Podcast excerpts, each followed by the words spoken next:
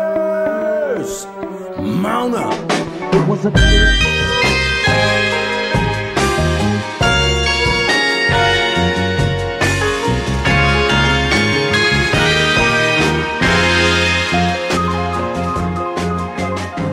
Bonsoir et bienvenue dans la musique dans la peau. Je suis Mickaël et pour m'accompagner ce soir, il accroche ses mains à ma taille, il fait tourner les serviettes et avec lui tout le monde s'éclate à la queue le le. Voici Guillaume. Merci. Bravo, Merci beaucoup, Guillaume. merci.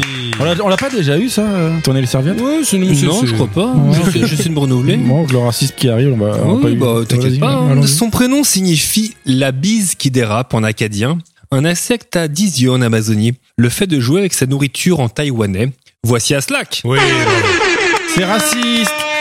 Quant à notre invité, il est une référence en cinéma, en cinoche, en péloche, en grand écran, en septième art. Il a toujours à ce sujet une anecdote, un potin, un ragot, un fun fact, un bon mot, une histoire. Il sait aussi très bien en parler, en arguer, en déblatérer, en jacter, en bavarder. Jusque-là, je trouve ça très raciste, mais vas-y, continue. Ah. Mais non.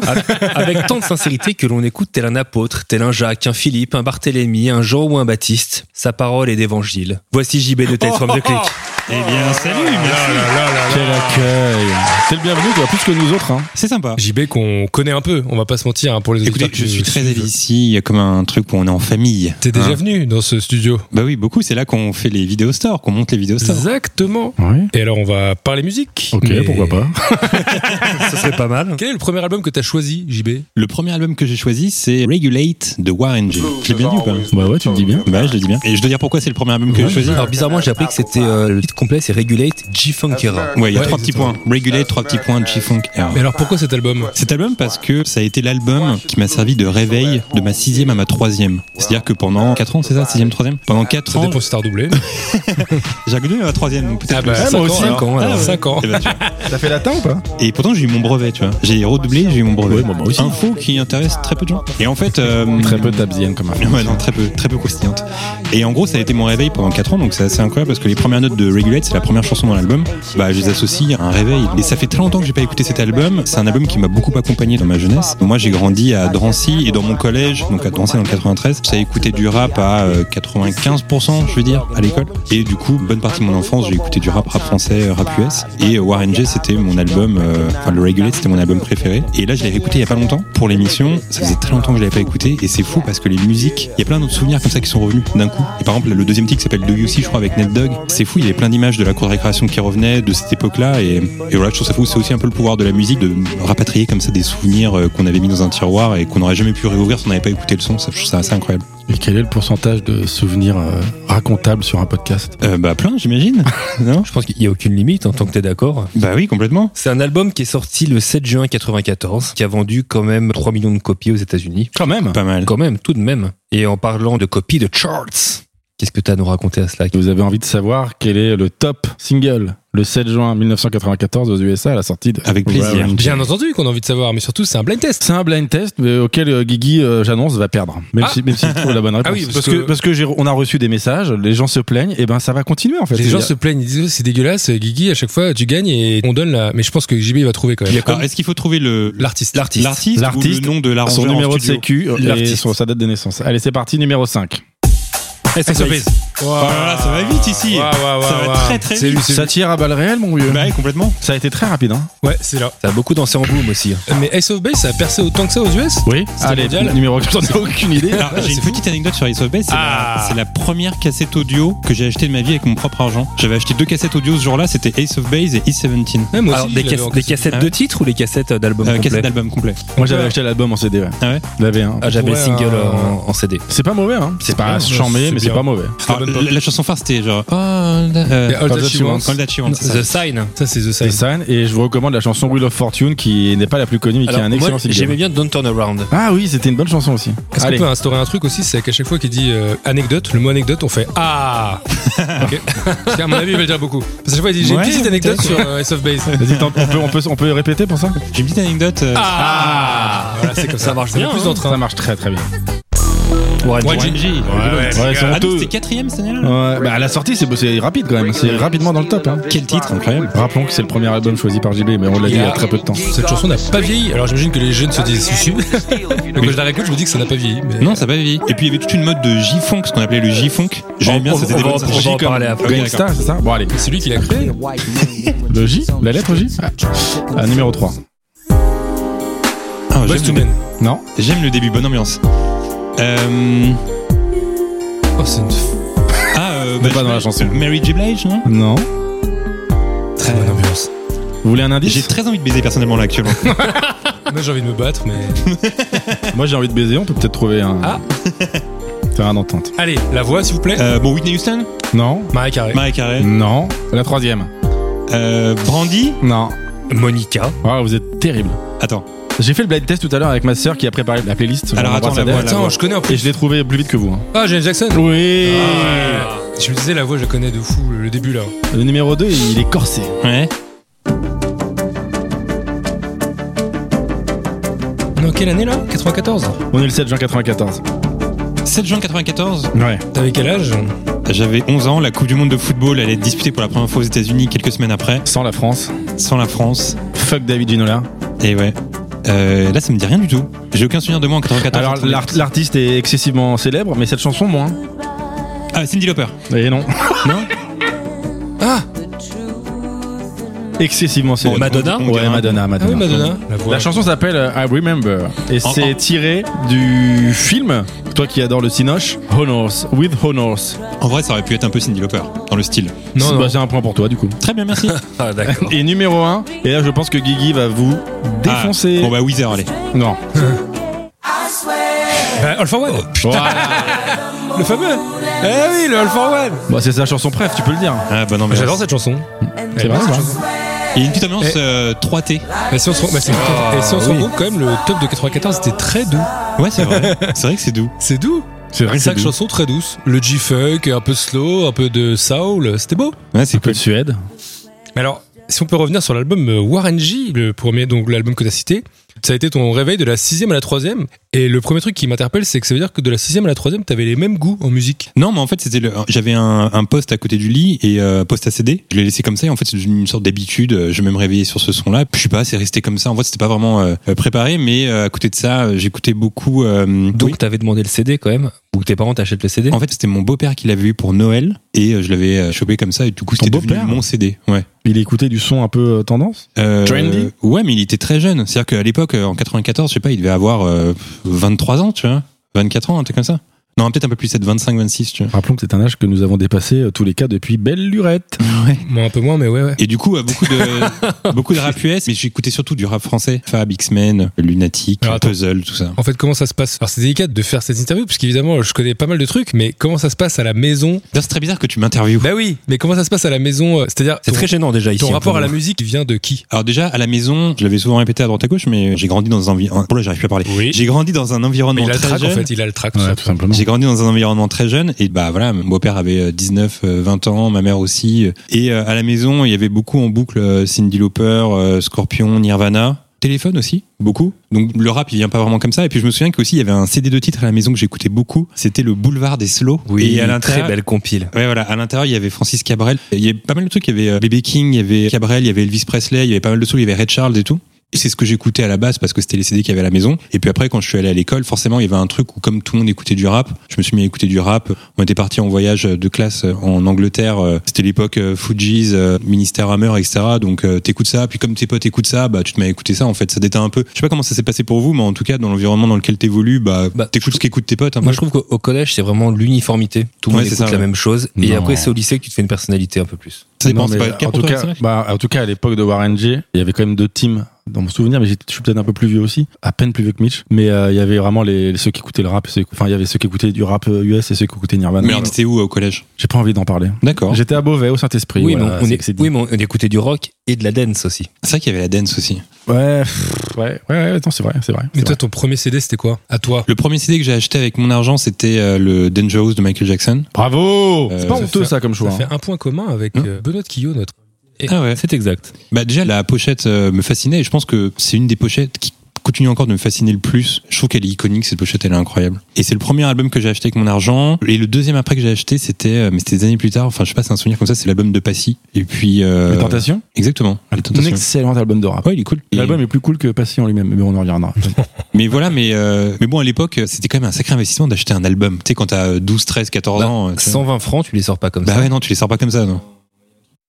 sais pas si on l'a déjà dit ici, mais c'est vrai qu'avec les plateformes, on a moins tendance à connaître les albums par cœur. À l'époque, en fait, quand t'avais un CD, vu que t'en avais un par mois ou tous les deux mois ou tous les trois mois, t'en avais un et tu le tournais en boucle et tu Ouais, à savais fond. tout du booklet et tu savais toutes les chansons, etc. Bah toi, je me souviens par exemple que le Warren G, euh, à l'époque, je me- enfin là, je m'en souviens plus, mais je sais que ça faisait à peu près euh, 37 ou 36 minutes. C'était très court l'album, et je pouvais te sortir le timing exact de toutes les chansons, etc. Donc en fait, tu saignes C'est tellement le vrai qu'il CD. est très court. Et c'est plutôt Ouais. agréable d'ailleurs pour un album de Ouais, rap. c'est cool. Et du coup, voilà, je me souvenais de tout euh, ce qui pouvait composer l'album. Et même, je me souviens, j'avais pas mal de CD de rap à l'époque et je connaissais euh, exactement ce qu'il y avait à l'intérieur de chaque livret à l'intérieur parce que tu le regardes tellement en boucle le truc que tu connais toutes les photos. tous Et- les- Est-ce que t'as voulu traduire les paroles aussi Non, bah, non. Puis en plus, il y a un truc où euh, c'est marrant parce que t'apprends les chansons en anglais quand t'es ado, forcément, tu parles pas anglais. Et plus tard, quand tu les écoutes, tu dis, ah ok, c'est ça qu'il dit à ce moment-là et tout. Ça, c'est marrant. Le regulator qui est hurlé, enfin qui est scandé au début de la chanson, je l'ai mis des années à le capter. Il Ouais. disait regulator.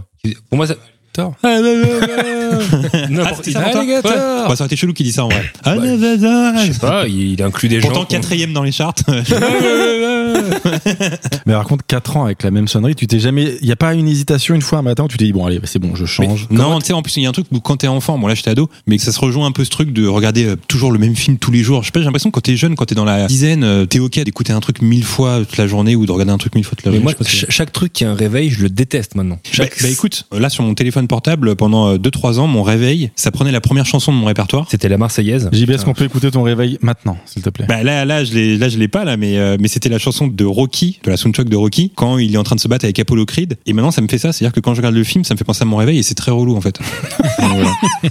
Mais oui, ce qu'on disait, c'était ça, c'était que écouter un CD, c'était une activité à part entière. Mais du coup, à l'époque, euh, quand t'as 11 ans, euh, le JB du collège, c'est quel type de JB C'est qui en fait bon, ouais, c'est un JB. euh, Quelle taille Quelle taille Parce que t'es bah, très grand, assez- on peut le dire. assez, euh, ouais, j'étais assez grand. Non, puis je.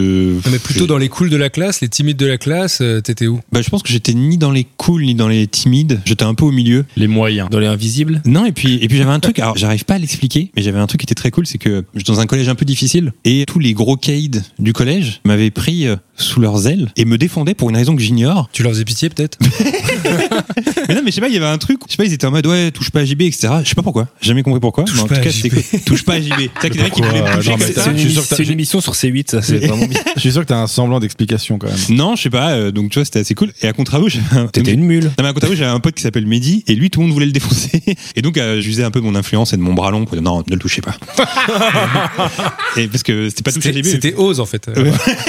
c'était un peu ça Vestimentairement parlant, on était sur. euh, vestimentairement parlant il y avait le diktat de la marque c'est Ça, vrai qu'il c'est fallait- terrible ce diktat. c'est vrai qu'il fallait porter de la marque c'est vrai qu'il fallait avoir du Reebok il fallait avoir du Jordan un truc comme ça et si t'avais pas de marque t'étais un putain de loser C'est toujours le cas. hein. bah, bien c'est toujours sûr. le cas aujourd'hui Avec d'autres marques. Mais Mais pas autour ouais. de cette table, hein, aussi. euh, Ouais, mais du coup, c'était un alliage de marques qui voulait rien dire. C'est-à-dire que parfois, je revois des photos de moi quand j'étais ado. Alors, le style est catastrophique, mais tant qu'il y avait de la marque, tant que le haut était Reebok, le bas Nike, etc., ça passait, tu vois. Donc on était sur du survêt, sur du- de la basket. On était euh, sur beaucoup de survettes au collège, des polos euh, Shaquille O'Neal, Shaq Attack. Bien sûr. Euh, et puis voilà, il y avait un truc un peu américanisé, euh, basketball. C'était les Enfin, années tout. NBA, Upper Decks, aussi les collections de cartes de basket. hein. Qu'est-ce que ça veut dire peur des... C'était une marque de cartes Oui, à exactement. collectionner de basket. Ouais, ouais. Puis des maillots de foot aussi, pas mal. euh, C'est vrai qu'on voilà. peut le rappeler, tu es fan du Paris Saint-Germain, Exactement. l'équipe de foot de Paris. C'est oui, c'est ça, oui, ça Paris. Ok. Saint-Germain-en-Laye, je crois, hein, ça vient de là. hein, ouais. C'est Saint-Jean-en-Laye, ouais. T'as une grosse science sur le PSG, toi. Bon, on peut faire un coup si tu veux. Ça fait deux ans que je suis fan, un peu grâce à toi. Mais euh, si on doit en revenir à Warren G, ça t'ouvre à d'autres artistes, ça t'ouvre à d'autres styles. En fait, ce que j'ai compris, c'est que à la maison, on écoute Cindy Lauper, téléphone, etc. Donc on écoute plutôt de la pop et du rock. La radio, du coup. La radio, plus ou moins. Toi, tu te mets à écouter du rap, mais t'es pas du tout réfractaire à ce qu'écoutent tes parents. Mhm. Alors qu'à la base, c'est quand même un peu ce qui se passe en général, où tu dis, ouais, attends, moi j'écoute ma propre musique. Quand t'es au collège, tu restes dans le rap ou t'as quand même un peu de pop ou comment ça se passe Non, mais déjà, je pense que j'étais un petit peu sensible quand même, parce que quand j'écoutais du rap, euh, j'aimais bien écouter les textes un peu plus euh, doux, même quand j'écoutais du RB. J'étais plus euh, sur le RB euh, à partir du lycée.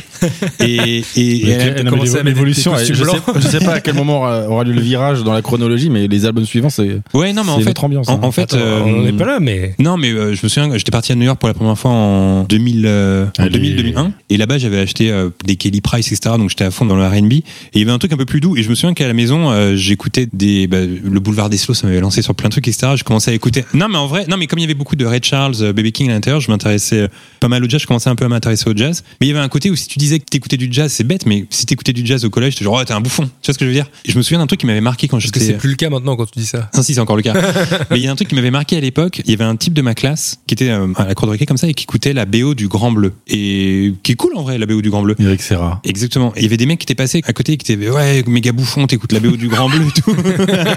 et il l'avait charrié de ouf quoi. Et je comprenais ce truc de le charrier parce qu'il écoute le Grand Bleu alors que tu vois à côté il y avait des mecs qui écoutaient euh, Stomy Bugsy ou quoi tu vois. Bah ouais, mais quand tu le dis comme ça, la phrase elle est folle. Bah ouais. Je comprenais le fait de le charrier parce Mais qu'il oui, écoutait mais le grand parce que Bleu, tu l'as alors un qu'il y peu avait des charrié, mecs qui écoutaient mais Tommy c'était Bugsy. ose, comme t'as dit.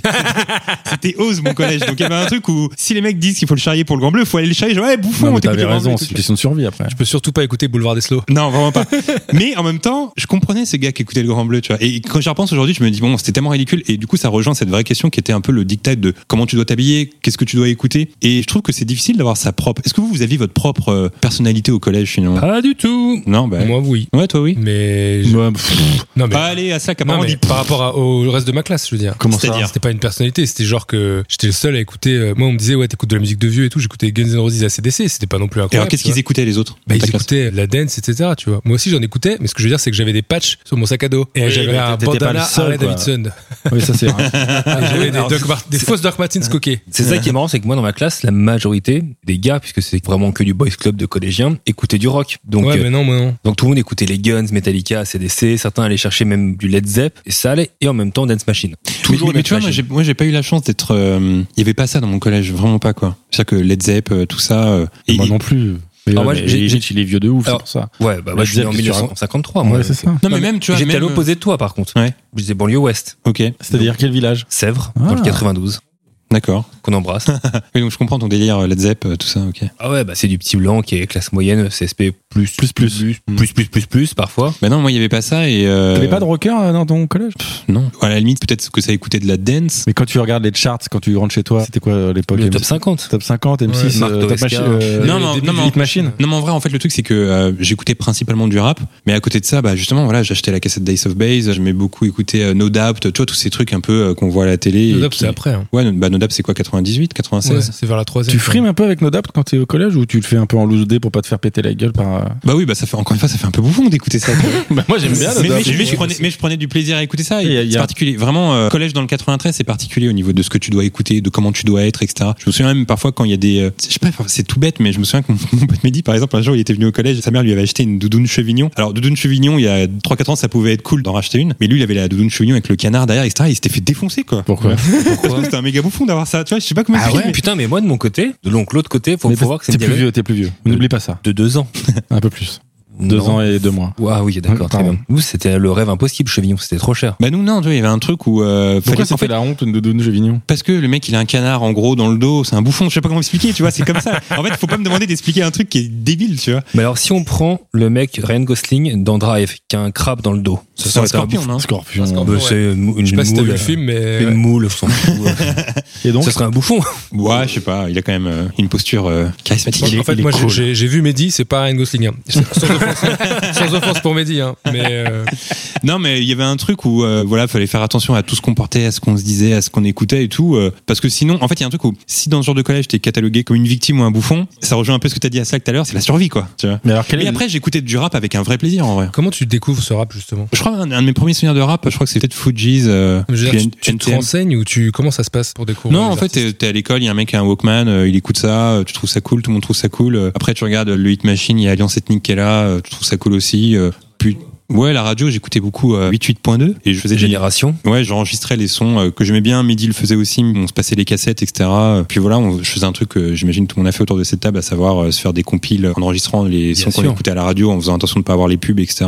Puis c'est comme ça, ouais, en écoutant la radio, ouais, à fond. T'avais une question à Slack Ah oui, mais elle est plus d'actualité, mais je la repose quand même. Est-ce que tu avais des actes de consommation que tu t'es senti contraint de faire pour être cool, mais que tu disais, ouais, je le fais, mais vraiment, je m'en bats les steaks, genre, j'achète un disque, mais Non, jamais, parce que comme je t'ai dit, j'aimais vraiment ce que j'écoutais, quoi. Et j'étais vraiment à fond dans le rap. Euh, Quand j'étais ado, j'écoutais euh, pratiquement que ça. euh, C'était un vrai amour, en fait. Mais ce vrai amour qui t'a donné d'ailleurs envie de faire de la musique.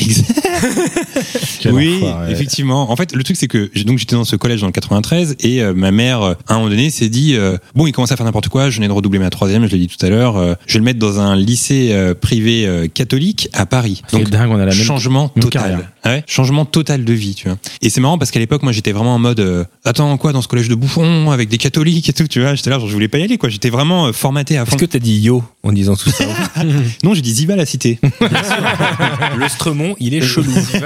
et tu sais, c'est toujours les, les darons, ils étaient, oh, yo, Ziva la Yo, cité. Ziva. J'ai jamais entendu une carrière dire ça, personne. Et en fait, euh, je vais dans ce collège, et c'était vraiment nouveau parce qu'en plus, euh, on n'avait pas le droit de porter des baskets. Là-bas, c'est un truc qui m'avait marqué, ça. Ah ouais, très strict. Ouais, très strict. Et du coup, je découvre une toute autre vie parce que c'est Paris. Et moi, je mettais pas les pieds à Paris. J'habitais à Drancy à l'époque. Et quand on habite à Drancy et qu'on est jeune, on va jamais à Paris. Vraiment, jamais. C'est-à-dire que quand on va au cinéma, on va à Rony 2, euh, à Rony à côté. euh, Au centre avenir Carrefour à venir. Carrefour ouais. Avenir, Exactement. ouais, commercial. Est-ce que tu filais un mauvais coton C'est exactement le terme qu'utilisait ma mère. Tu Mais- files mais un tu- mauvais mais coton. toi, avec du recul. Ma mère disait que je file un mauvais coton parce qu'elle pensait que j'avais brûlé une poubelle à l'école. Or, c'était pas du tout moi. Mais je sais pas pourquoi, elle est restée bloquée et pensait que j'avais brûlé une poubelle à Que, que l'école. tu avais de mauvaises influences. Ouais, mais une mauvaise influence, euh, ouais, peut-être un On parle peu. de Mehdi, là. Non, mais. euh, Le pauvre. pauvre Non, mais mec. je, ouais, mais j'avais des mauvaises influences. euh, Non, ouais. mais en vrai, avec le recul, tu te dis, ouais, franchement. euh, Non, mais je c'était partais en n'importe couille ou. Enfin, non, parce que je partais pas, j'ai jamais fait de conneries, C'est euh, quoi, de c'est ton, bêtises. ton premier go fast, c'était quoi, 12, 13 ans Non, mais j'ai jamais fait de bêtises ou quoi, mais ouais, je fréquentais des gars. Je me souviens, euh, un jour, je vais ramener plein de gars du collège euh, chez moi. Ils avaient volé un truc chez moi. Bon, tu vois, genre, c'est pas vraiment des amis, quoi, tu Bon, vois. C'était la télé, bon après, c'est pas non plus. euh, non, c'était mon tam-tam. J'avais- Ah J'avais un- Oh, mais c'est relou c'est quand quoi on un vole ton tam-tam, un tam-tam. Jamel, C'est tu veux relou. dire Non, c'est, relou de voler un Est-ce que tam-tam. vous expliquer au plus jeune d'entre nous ce qu'était un tam-tam Tam-tam, c'était, euh, Un beeper. bah, c'est le- est-ce que ce serait pas le premier des smartphones, finalement? Ah, ouais, C'est c'est non, que pas- des- non, c'est c'est pas que un C'est tam-tam. des une textos sorte de quoi. beeper, un pager. Bah, En gros, C'est il y avait même- Tatou et Tamtam et euh, Tatou, Kobe. c'est comme les beepers de, de médecins. En gros, t'as un numéro et ça veut dire qu'il faut que tu rappelles le numéro. Comment ils présentent ça Bah non, mais c'est ça, J'avais Tatou. un c'est un- beeper de dans, médecin. dans Urgence, c'est souvent utilisé. Tam Ils Tam- reçoivent une sonnerie avec un numéro à Tam-tam, en gros, t'appelles une, Tam-tam, t'appelles t'avais une le meuf texto. et une opératrice, tu l'appelles, tu lui dis voilà, je vais envoyer un message sur le tam-tam de cette personne et le message est euh, rendez-vous ce soir à 18h. Et la meuf écrit rendez-vous ce soir à 18h et l'envoie sur le tam-tam. Ce qui crée plein de blagues parce qu'avec des potes, on appelait les meufs en disant euh, j'ai envie de te baiser, tout comme ça. Bon, voilà, les classiques quoi. Moi, tu je vois. l'ai fait, je l'ai fait. Bien sûr. C'était une belle époque. hein. J'aime bien quand tu dis les toi classiques.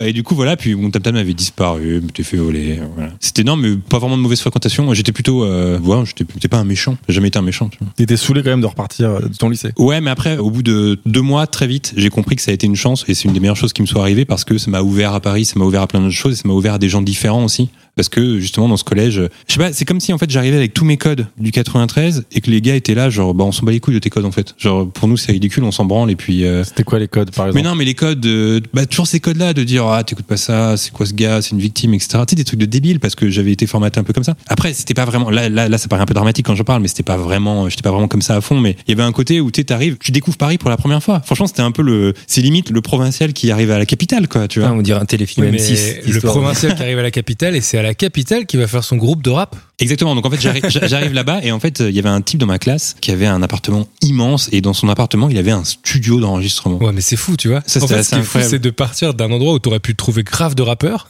en fait, les mecs, ils kiffent le son. Et en fait, c'est d'en partir et d'arriver chez un peu les Peut-être parce bourges, que personne tu vois. voulait rapper avec moi en 93. Tu voulais rappeler, toi, depuis longtemps Ne- non, mais en fait, lui, il avait un studio d'enregistrement et un, un après-midi, on sèche les cours, on va chez lui et puis on s'amuse. Oh, Waouh, quand même, un peu Un peu, carré. un peu carré, quand même. et, et non, il avait une, il avait une platine, on faisait des scratchs et tout, c'était cool, machin. Il avait, on pouvait enregistrer, il y avait un micro et tout. Je sais pas, on s'amusait avec ça et tout. Et d'un coup, on s'est dit, venez, on fait de la musique. Parce que lui, il composait des instruments en fait.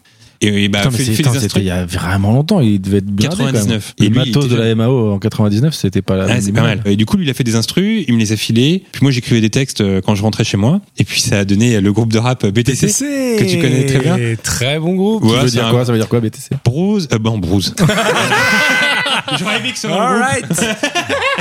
Non, Barazer, euh, Toussaint, Chabut. C'était mon nom de famille. BTC. Je vais revenir sur le fait de dire, euh, ouais, on scratchait. T'arriverais à scratcher parce que j'ai déjà essayé, c'est Non, catastrophique. mais ça faisait des trucs genre. Oh, C'était pas nul. mal. Mais non, ça se crachait pas vraiment. Mais voilà, j'écrivais les textes et c'était des textes de collégiens. Genre, le... il y avait un texte dans lequel je dénonçais parce qu'il y avait trop de devoirs. Tu Voilà. peux avoir une punchline, de- tu dois t'en souvenir d'au moins une. Euh, Guillaume les connaît, les punchlines, non Oui, Euh, mais bon, euh, ouais. Attends, qu'est-ce qu'on a comme punchline On a. euh, Non, mais il y en a une que j'adore, c'est qu'en fait, euh, ils disent qu'ils vont sortir un album. Ah oui, ça. Enfin, ils disent qu'ils vont sortir un album et ils disent, et à un moment, il dit On espère que l'album sera en septembre dans les bacs. Et tu sais, on espère. C'était trop triste. Tu sais, C'était vraiment genre On espère, mais bon, euh, bon, voilà. Ah, c'est c'est honnête, c'est pas Ouais, égo c'est trip, honnête, c'est quoi, beau. c'est vrai. Alors que honnête. juste avant, je dis quand tu me verras dans ma Ferrari, on espère que ça se dit. On a fait une cassette avec euh, six titres et il y a une meuf qui a acheté la cassette. Je me souviens, on l'avait vendue 50 francs. Et il y avait une cher, meuf- hein. Bah, C'est putain. cher, ouais, c'est Ouais, cher la c'est cassette. On l'a vendue et la meuf l'a achetée. Voilà, c'était sympa. C'est-à-dire que cette meuf elle possède la seule cassette de BTC. Elle a dû la garder, je Mais pense. attends, vous Je aviez pense mis pas. ça en vente euh, quelque part Non, mais en fait, on allait à l'école, on disait ouais, on a nos cassettes. Si vous les achetez, c'est 50 francs. Une seule Et- Non, mais on- euh, en gros, si quelqu'un voulait, euh, on avait fait des petits. euh, le mec qui avait fait des sortes de petits graphes là sur le truc machin. Et à cette époque, euh, tu dois faire quoi plus tard T'en es où euh, dans ton esprit T'as des rêves d'un truc ou t'es Alors plutôt- euh, pas rappeur déjà. Ouais, pas rappeur, mais. Non. Euh, non, moi, mon rêve, c'était d'être commentateur sportif. Voilà, ça, c'était mon grand rêve parce que j'écoutais tous les matchs à la radio, euh, sur RTL, euh, etc. Et je rêvais d'être commentateur sportif. Et mon premier stage euh, en troisième, c'était chez Radio France, sous Jacques Vendroux. Et Jacques Vendroux, c'est un ponte dans le milieu du foot euh, en radio. Et mon stage était trop cool. En gros, je devais écrire des résumés sur les matchs euh, de la veille, etc. Puis les filer aux journalistes pour qu'ils aient des infos et tout. Voilà, c'était chouette. Et c'était mon grand rêve d'être euh, commentateur euh, sportif. Voilà, le foot. Non, mais j'ai des skills, hein, tu sais. Bah oui, non, mais j'en Je le doute fais pas. bien. Vous voulez que je vous fasse un petit extrait de comment je commente un D'accord. match de foot Allez, Est-ce que tu peux Alors- commenter la remontada du Barça euh, Non, mais je peux te commenter un truc un peu à l'ancienne, euh, du genre t'écoutes la radio, on est en 96, et là c'était un truc du genre euh, but à la Beaujoire, oh là là incroyable, l'ouverture du score de Reynald de Pedro sur un caviar de Patrice Loco, et les Lensois sont malheureux, car les Lensois venaient de tirer sur la barre il y a 5 minutes par Titi Camara, Nantes 1, Lens 0, 54e minute. Oh bravo on y était ou pas On y Faut était. dire. Bah, moi, il J'y y étais. il y a eu du Patrice J'y étais. Loco déjà qui a été lâché, donc j'y On étais. était au stade, euh, voilà. Mais non, mais je rêvais de faire ça quand j'étais petit, c'était vraiment mon grand rêve, commentateur sportif. Parce que tu parles souvent de ton amour pour le foot, et on en a parlé tout à l'heure, mais t'étais vraiment un amoureux transi du PSG. Ouais, à fond. Toute ma chambre était décorée aux couleurs du PSG. J'allais au camp des loges pour avoir les autographes des joueurs. Je vivais PSG, j'étais à fond. C'est Moins, la- moins aujourd'hui. C'était ça la question, la déco de la chambre de l'époque. Ouais, la déco de la chambre de l'époque, euh, très peu de rêves musicales. Mais Donc ça va m- pas du tout avec le podcast. Elle était marinée rouge. Ouais, elle était bleu, blanc, rouge. euh, non pas que je votais FN, pas du tout. mais PSG, bleu, blanc, rouge. Mais Du tu coup- disais, ils disent pas que des conneries, le FN, quand même. Mais non, du coup, euh, c'était à fond PSG, euh, full euh, poster de foot. J'étais abonné à 11 mondial. Il y avait un poster chaque mois dans le magazine. Didier Lasserre. Je connais pas du tout. Et t'as jamais Un mec au pensé PSG à- qui massacrait les genoux. euh, tu sais, il rentrait en fin de match euh, à la 70e. Ah, Francis Yasser. Francis, pardon. Ouais, ça. On en- Exactement. ouais, Francis. T'as jamais pensé à faire du foot Non, parce que j'étais pas assez bon, mais je me souviens qu'un jour, je regardais le journal de 13h, j'étais jeune, et il y avait un reportage sur un mec qui avait jamais fait de foot, qui avait 26 ans, et qui avait été repéré par un recruteur portugais, il avait joué à Farens en Ligue 1 portugaise, et le mec dans l'interview disait, euh, bah voilà, avec un peu de travail, euh, finalement, on peut y arriver, et je sais pas, ce jour-là, je m'étais dit, bah en fait, c'est cool, il y a juste à travailler, puis je vais être euh, genre de foot pro, mais en fait, c'est pas comme ça que ça marche. Mais, hum, Tu vas à chier, vraiment bon, je suis une longue carcasse sur le terrain. non, mais je Tu suis... mettrais combien sur 10 en foot En foot? Ouais. Bah, par rapport aux grands joueurs ou par rapport aux joueurs qui jouent le dimanche? Par, Par rapport aux rapport grands au- joueurs. au- Commençons par les Par grands rapport joueurs. aux grands joueurs, bah zéro. Non, Par rapport aux joueurs qui jouent le dimanche Non, mais par contre, j'ai- titules dans quel- non, par Non, contre, non, par contre, non, j'ai une non, statistique. non, Non, non, mais non. je vais vous dire une statistique. À chaque fois que je joue au foot, je marque au moins un but. C'est la stat qui est Ah, mais bah. folle. attends, c'est quoi ton poste alors Donc t'es attaquant. Attaquant. Je marque au moins un but à chaque fois. Je n'ai jamais joué sans marquer un but. Je Ah. marque toujours un but. Alors tu te situes quoi Division d'honneur Non, bah, euh, écoute. C'est-à-dire euh, quand tu joues c'est- même avec c'est la des, fin, quoi. des enfants, des adultes, tu marques toujours un but. Quoi qu'il arrive. euh, Toujours un but. Avec des enfants surtout. C'est- des enfants, c'est- c'est c'est- triste. C'est la promesse que je fais à chaque fois. Je marque toujours au moins un T'es but. meilleur en foot qu'en rap. Les deux tout aussi nuls, je pense. Bien entendu, les ligaments croisés. ah non, moi j'utilise pas cette excuse. je dis juste que je suis à chier, tout simplement. Et toi, t'es bon au foot, Guillaume Je suis catastrophique. Pourtant, j'ai fait du foot quand j'étais petit. Bah, je sais. Et toi, Gaslack, t'es fort t'es fort au foot ou pas Gaslack. Et J'ai fait du foot également et j'étais à chier, je pense. hein. J'ai Ah fait ouais du rugby et j'étais encore pire. Et toi Non, j'ai jamais fait de foot. Je suis Eh non, nul. Ça ferait des beaux five, nous quatre. Et toi, C'est Johan très triste.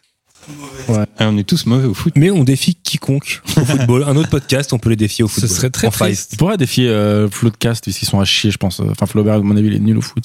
Et ils sont Mais que deux en Méniel- plus. Méniel est donc, euh, fort au basket, attention. Ouais, enfin bon, on l'embrasse. On l'embrasse. bien sûr, mais Mais est-ce qu'on les défie au football pense que oublions personne n'a cette envie de idée. jouer au foot. Ouais, personne. Au baby foot tu fais des fives quand même un peu enfin, à propos. Ouais, euh, avant le confinement, euh, on avait formé une équipe avec euh, plusieurs personnes. euh, Des gens célèbres de YouTube. Exactement. Mm. Et du coup, on avait pris une habitude de jouer une fois par semaine. C'était plutôt pas mal parce que ça permettait de faire un peu d'exercice physique. Mais voilà, euh, j'ai fait des matchs avec plein de gens que vous connaissez. Euh, Jérôme Niel, qui est un, un petit feu follet sur le terrain. C'est un- une sorte de délié qui va un peu à... gauche. Il est toujours en endurance comme ça. euh. Qui est vraiment fort euh, Qui tu dis, oh, lui, il est chaud au five Qui est chaud au five euh, Lemar. Ouais. euh, ça, non, euh, ça j'essa- veut dire non. j'essaie de voir. euh, Qui t'a un peu impressionné bah, pas vraiment de gens. euh. Qui, qui- qui t'a vraiment Ah, Ouais. déçu alors Il y en a un qui joue bien, c'est euh, Ludoc. Ah, Il je joue- lui fera plaisir. Il joue bien au foot. Il Euh, a ses petites bidouilles. Voilà. euh, J'entends 5 idéal. Moi, Bah, il y en a un qui m'a surpris. C'était, euh, je pensais qu'il est très nul parce qu'il est vraiment pas foot, mais c'est Léopold, le marchand. Il était pas mal, écoute. Ah, Il était- alias Le Pérave. Exactement, il était pas mal. C'est niveau correct, quoi. Mmh. c'est un podcast sur le foot. Et si on peut revenir à la J'en musique, rêve. ce que j'allais dire, t'es dans ta période rap et la période rap elle s'arrête à quel moment Est-ce qu'il y a un moment où t'arrêtes le rap ou tu Ouais, dis, en euh, fait, stop, euh, ça y est, c'est bon. ça se fait progressivement euh, à l'orée de mes euh, 20 ans, on va dire. Ouais, c'est ouais, après le lycée, euh, je dirais en, genre en 2000, 99-2000, ça commence à s'arrêter progressivement. T'as pas de crush rock euh, pop euh, pendant. Si, comme je te dis, j'écoutais beaucoup. euh, bah après, c'était vraiment euh, comme à la maison, il y avait euh, Scorpion, Nirvana, etc. Ça, j'écoutais quand même pas mal parce que là, j'ai beaucoup parlé de rap, mais c'est quand même des musiques que j'écoutais souvent à la maison. Super Tramp aussi. Surtout t'as un beau-père qui écoute du métal. Oui, alors là, le mari de ma mère, et euh, on écoute, ouais. Ouais. Et du coup, il a jamais, euh, il- il t'a jamais filé des disques et essayé de Non, te mais après, lui, il convertir est à ça arrivé tard. Moi, j'étais déjà. Ah, il est arrivé tard. Ça y est, je- j'écoutais déjà ma propre musique. euh, Parce que, en fait, finalement, quand j'écoutais du rap quand j'étais collégien, j'ai pas l'impression que c'était la musique que moi-même j'étais allé chercher. C'était une musique qui était venue à moi. Et puis, à partir de mes 20 ans, je suis allé vraiment vers la musique. C'était une démarche différente. Il y a un déclic qui se produit. C'est le film Vanilla Sky. Je crois qu'il sort en 2000. Je regarde Vanilla Sky. Et Vanilla Sky, ça me fait euh, découvrir euh, plein d'autres types de musique. euh, Quel film ça me fait découvrir euh, Sigur Rós, ça me fait découvrir, euh, on va en parler après, mais Rayos Painters, Mark Kozelek. Voilà, il y avait plein de titres. Et en plus, comme c'est Cameron Crowe qui fait le film et que Cameron Crowe est un ancien journaliste de Rolling Stone, euh, il prend toujours le soin de faire des super BO dans ses films. Mais ça, je l'ai lu quelque part, non T'as pas- Oui, t'as sorti un livre récemment, non oui, exactement. c'est dans le Oui. livre. Mais du coup, voilà, ça, c'est un film qui a changé. Et puis, il y a aussi un album qui a changé les choses. Je sais pas si vous connaissez ce groupe. J'imagine que oui. Qui s'appelle euh, Royx Up. Oui Et, euh, et Royx Up, un jour, je me balade au Virgin euh, des Champs et on pouvait écouter un album et j'écoute cet album de Royx Up et j'ai trouvé ça cool. Et je crois que c'est le premier album que j'ai acheté qui n'était pas euh, genre un album de rap ou euh, tu vois. Et là, ça a commencé un petit peu à changer et tout. euh. Tu vois, ça continuait quand même parce que j'ai euh, familiarisé Mehdi à Royx Up et un jour, on écoute Royx Up dans la chambre et il y a mon cousin qui passe qui lui était resté très rap et qui est en mode genre il nous charrie quoi, tu vois. Genre c'est quoi cette musique et tout machin. euh. Il y a toujours ce truc où si t'écoutes pas la musique que tout le monde écoute, tu vois, il y a ce côté euh, c'est- qu'est-ce que t'écoutes, c'est quoi ça. Genre, on en ouais. parle souvent de ça, ouais. Bah, mais tu- même maintenant, c'est encore le cas. Il y a une anecdote que j'adore, que tu m'as déjà racontée, et que tu as déjà racontée dans l'autre podcast, mais elle est pas mal, la période RB, quand t'appelais une fille pour sortir laquelle tu mettais un disque de RB au- derrière toi. Ah, je l'avais raconté, je l'avais raconté en story, mais oui, c'est un truc que je faisais effectivement. En gros, euh, je sais pas, je me disais que ça allait marcher. Genre, quand j'appelais une meuf ou quand une meuf m'appelait, je me dépêchais de mettre un son un peu genre euh, Boys to Men ou euh, Kelly Price derrière et tout. Et là, la meuf, mais non, mais ça marchait du tonnerre. Pour qu'elle parce que- pense qu'il mais est ça dans- marchait. du Franchement, ça marchait du tonnerre parce que la meuf Elle était disait, là, il genre- vit dans une mansion. non mais la, la meuf elle me disait mais attends t'écoutes quoi derrière et tout ouais un petit son euh. et là je sentais que la meuf se disait ah il est cool quand même tu vois et C'est, elle ça pensait que- marchait figure-toi Dans sa chambre, il y avait des bougies et tout. C'était vraiment le, le caprice de tes parents pour acheter un lit rond qui était vraiment gênant. mais non mais du coup oui, effectivement j'en jouais auprès des meufs oui. Allez, Est-ce qu'on passerait pas, justement, euh, justement pas du tout, à une question du public que tu peux tirer euh, au milieu, ah au centre Très bien. Euh, quelle est ta BO de film préférée Alors. Gab Pillot. Alors C'est la par, question qui est revenue 150 fois, bien entendu. alors, par BO, est-ce qu'on entend le score ou la soundtrack Eh ben, un de- euh, les deux, on va sois dire. pas les deux. con, choisis ta réponse. Très bien. Écoute, la première qui me vient à l'esprit, là, c'est le Taxi Driver de Bernard Herrmann. Donc, Bernard Herrmann qui était euh, un des compositeurs fétiches d'Alfred Hitchcock. Et puis, il a fait une bande-son pour Scorsese. D'ailleurs, c'est assez marrant parce que euh, Scorsese voulait travailler avec Herrmann. Et en gros, lui envoie euh, le script de Taxi Driver. Faut savoir qu'à l'époque, Scorsese, il n'était pas vraiment connu. C'est la femme de Bernard Herrmann qui recevait tous les scripts. Et elle rappelle Scorsese en lui disant, pardon. Qu'est-ce que tu racontes là De quoi C'est quoi comme. euh, c'est une. c'est une- Ah, c'est une anecdote complètement tabzée. Ah Voilà, oui, d'accord. Complètement. Et donc, c'est la femme de, de Herman qui reçoit ça et qui rappelle Scorsese en lui disant Désolé, mais mon mari ne fait pas dans les films de voiture. Ça l'intéresse pas. Et du coup, il relit un peu le script parce que Scorsese lui dit Non, mais c'est pas vraiment un film de voiture en mode, euh, en mode euh, gros bourrin, quoi. Et là, finalement, il relit le script et il trouve ça formidable et il dit Ok. Et il fait la musique euh, pour euh, Taxi Driver, cette musique qui est incroyable, qui est tantôt douce, euh, tantôt brutale, comme un peu le personnage qu'incarne euh, Robert De Niro dans le film. Et voilà, je trouve cette bande-son euh, formidable. D'ailleurs, il y a une anecdote qui est assez drôle en plus là-dessus. Ah. Steven Spielberg, qui visite euh, Bernard Herrmann pendant la création de la bande-son de Taxi Driver, il écoute ça et Spielberg lui dit euh, Ah, mais c'est vraiment bien ce que tu fais. hein. Et Herrmann lui répond Bah, pourquoi tu prends tout le temps John Williams alors du coup Je trouvais ça assez drôle. Du et coup, il y a alors, ça. du coup Et du coup, euh, Pourquoi Bernard Herrmann, bah, il n'y a pas vraiment de réponse, mais Bernard Herrmann fait la musique de Taxi Driver, il la termine, et je crois, quelques jours plus tard, le soir de Noël, il euh, meurt, donc il n'a même pas eu l'occasion de voir Taxi Driver en salle. D'ailleurs, le film lui est dédié, et je trouve ça incroyable de sortir, comme dernière œuvre, le thème principal de Taxi Driver. euh, c'est Est-ce que incroyable. tu peux nous le fredonner Ta-nan, ta-nan, ta-nan, ta-nan, ta-nan, ta-nan. Ça ça ressemble ou pas Non Aidez-moi. J'étais dedans là. C'était bien. Ouais, ils étaient dedans. Donc ça, Et- c'est ton score préféré Non, c'est pas, c'est pas vraiment mon score préféré, mais c'est vraiment l'un des premiers qui me vient à l'esprit. Sinon, j'aime beaucoup euh, ce qu'a fait euh, Howard Shore pour le film Big. Hein, Big, qui est un film que j'aime beaucoup parce que euh, j'aime bien ce thème parce que Howard Shore, il avait l'habitude de composer des thèmes assez sombres. Euh, il avait fait euh, La Mouche. euh, après, il a refait Le Seigneur des Anneaux, donc des trucs un peu lourds et tout, euh, dans le sens euh, genre grand, Relou quoi. non mais dans le sens euh, gigantesque quoi. Et puis euh, Big, il y a un truc un peu enfantin, un peu mélancolique que j'aime bien. Mais sinon euh, les bandes son, écoute, euh, là récemment j'ai écouté celle de Blade Runner et je la trouve quand même folle, Oh, L'original ou de 2049 l'original. On Euh, l'aurait dit 2049 parce que c'est un esthète.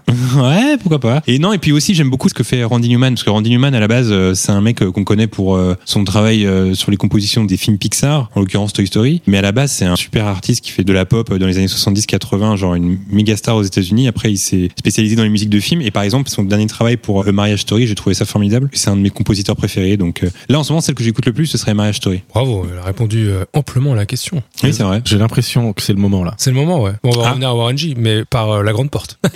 tu sais de quel moment on parle Ah non, je ne sais pas, je vais l'apprendre. Le quiz à Guigui. Le quiz à Guigui, toujours chanté par Adrien Méniel. Merci Adrien. Le quiz à Guigui, le quiz où on apprend euh, pas grand chose. Mais là, comme je sais que vous êtes euh, furieux d'anecdotes autour de cette table, Ah j'ai fait un quiz Warren G ou Warren G Harding, 29e président des USA. Donc je vais vous citer.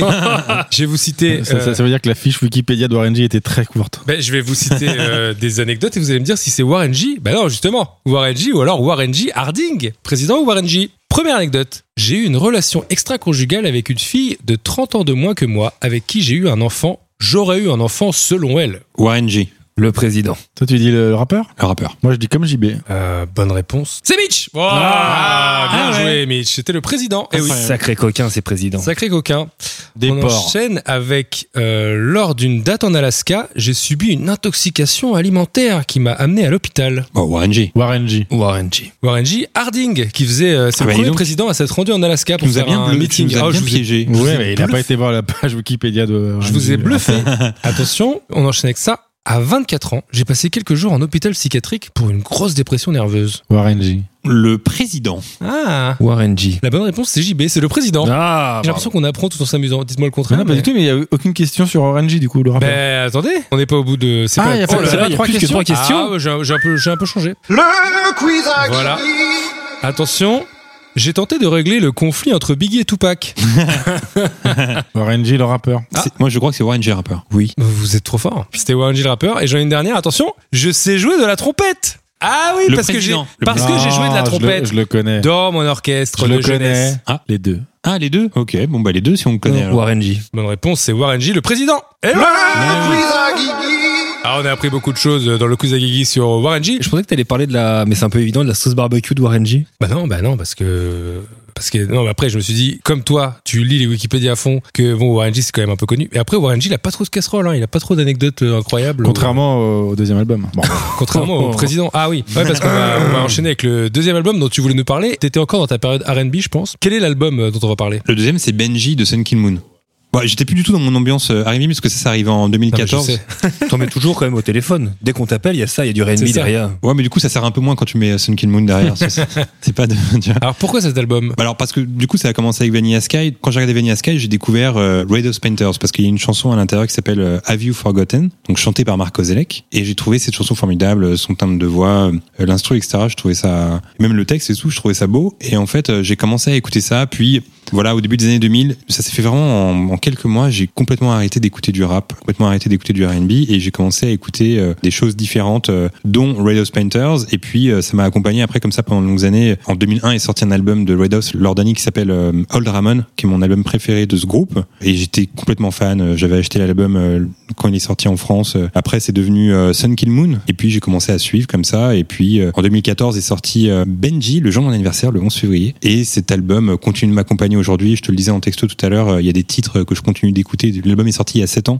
Il y a des titres que je continue d'écouter euh, deux à trois fois par semaine parce qu'ils sont encore dans ma playlist euh, Spotify. Euh, Je me lasse pas de cet album. Euh, je- Pour moi, c'est, je le considère comme un chef-d'œuvre. Je le trouve extraordinaire. Puis voilà. Puis après, je pense que c'est mon groupe euh, et mon artiste préféré. Est-ce que tu sais, euh, je rebondis comme je peux, quel était le top single Ah oui, ouais, c'est- d'accord. le 11 février 2014 aux Quel États-Unis, le jour de la sortie de Benji Bah, du coup, ça va être complètement différent de 94. Oui, car ce n'est pas la même année et ni le même jour. Ah, mais c'est pour ça que je ça premier degré à fond. Oui, je sais bien. c'est un blind test. Je propose que Guillaume ne puisse pas gagner ce blind J'ai test. pas été très performant sur le premier. hein. Tu aurais normalement gagné, mais c'est JB qui a gagné. Très bien. Alors, numéro 5. Lately, I've been, I've been losing sleep, dreaming about the things that we Je connais pas du tout. On est en quelle année, là could. On est en 2014. 2014, le 11 février. C'est bientôt la Saint-Valentin. Bruno Mars C'est pas 21 Pilots ou un truc comme ça Non, c'est. c'est, euh, Pour l'instant, j'ai pas la Ben, réponse. euh, quelque chose. C'est ça Ah, T'as dit quoi Comment il s'appelle Ben, euh, je sais plus quoi. Ben Oncle Soul C'est faux. Non, c'est pas ça. Non, je sais plus. C'est One Republic. Ah ouais, Putain, non, j'aurais jamais eu. Oh, alors. Ouais, Mitch est dégoûté. C'est pas grave, au lieu. Allez, numéro 4. Jason 2014. euh, Jason Derulo. Oui. Bien joué. C'est un pote à toi, non Dans toutes les chansons de Jason Derulo, son, son nom est annoncé en intro. Ah, Ils l'ont dit là Oui, Jason. Alors, Jason Derulo, euh, JB. Euh, Je connais pas trop. Numéro 3. Ah si, je connais ça. Ah non, je connais parce que maintenant c'est devenu un son sur TikTok, le début. en Alors, gros, il y a- Quel est ton profil sur TikTok si on veut j'ai te pas suivre TikTok, mais je sais que des tonnes de musique TikTok ont Je été suis faites nul avec à cette ça. intro. C'est quoi C'est Taylor Swift qui est Écoutez typé. bien la voix. Pink Non, pas du tout. Je connais pas. C'est une collab. C'est David Guetta En tout cas, c'est trop le genre de musique qu'il y a quand t'es chez H&M. Ouais. Il y a ça en fond. Ouais, à fond. C'est euh, Pitbull Ouais. et Kesha. Ouais, j'aurais Ah ouais. jamais eu. Bon, le numéro 2, je vous l'annonce, c'est un point pour Guigui. Alors Kesha, je crois, j'ai une petite anecdote sur Kesha. Ah Je crois que c'est Kesha, donc euh, anecdote à revérifier. Mais un truc qui est très drôle, c'est qu'en gros, il y avait une sorte d'avant-première un jour, en gala de bienfaisance, et c'était euh, Jerry Seinfeld qui était là. Il est interviewé par des types, et euh, d'un coup, il y a Kesha qui arrive, qui est fan de Seinfeld. Lui ne connaissait pas du tout Kesha. Et, C'est euh, définitivement Kesha. Ouais, c'est Kesha. Et en fait, euh, Kesha arrive et elle va voir Seinfeld comme ça et elle veut lui faire un câlin. Et Seinfeld en direct la recale en disant Wow, qu'est-ce que tu fais là Enfin, on se connaît pas quoi. C'était avant le Covid en plus. On se connaît pas. Elle fait Non, mais attends, je t'adore et tout. Je suis Ok, d'accord, mais euh, je vais pas te faire de câlin avec toi en fait. Elle fait Ah, c'est pas sympa parce que du coup, c'est l'affiche devant les journalistes quoi. C'est filmé. Et il fait Non, mais en fait, non, je je vais même pas te faire de bisous, t'em- t'embrasser. Genre, juste en gros, bouge quoi, tu vois. Et on voit Kesha qui bouge comme ça. euh, Et genre, hyper gênante la C'est scène. triste. Aïe. C'est Je vous triste. conseille de taper Kesha Seinfeld sur YouTube, vous verrez, c'est drôle. C'est triste. Non, c'est marrant. Numéro 2, donc c'est un point pour Guigui. Ok. Beyoncé. C'est un point pour Mitch. Ah, tout de suite Bon, ça allait très vite. Avec qui Avec qui elle veut, je sais pas. Non, c'est un duo.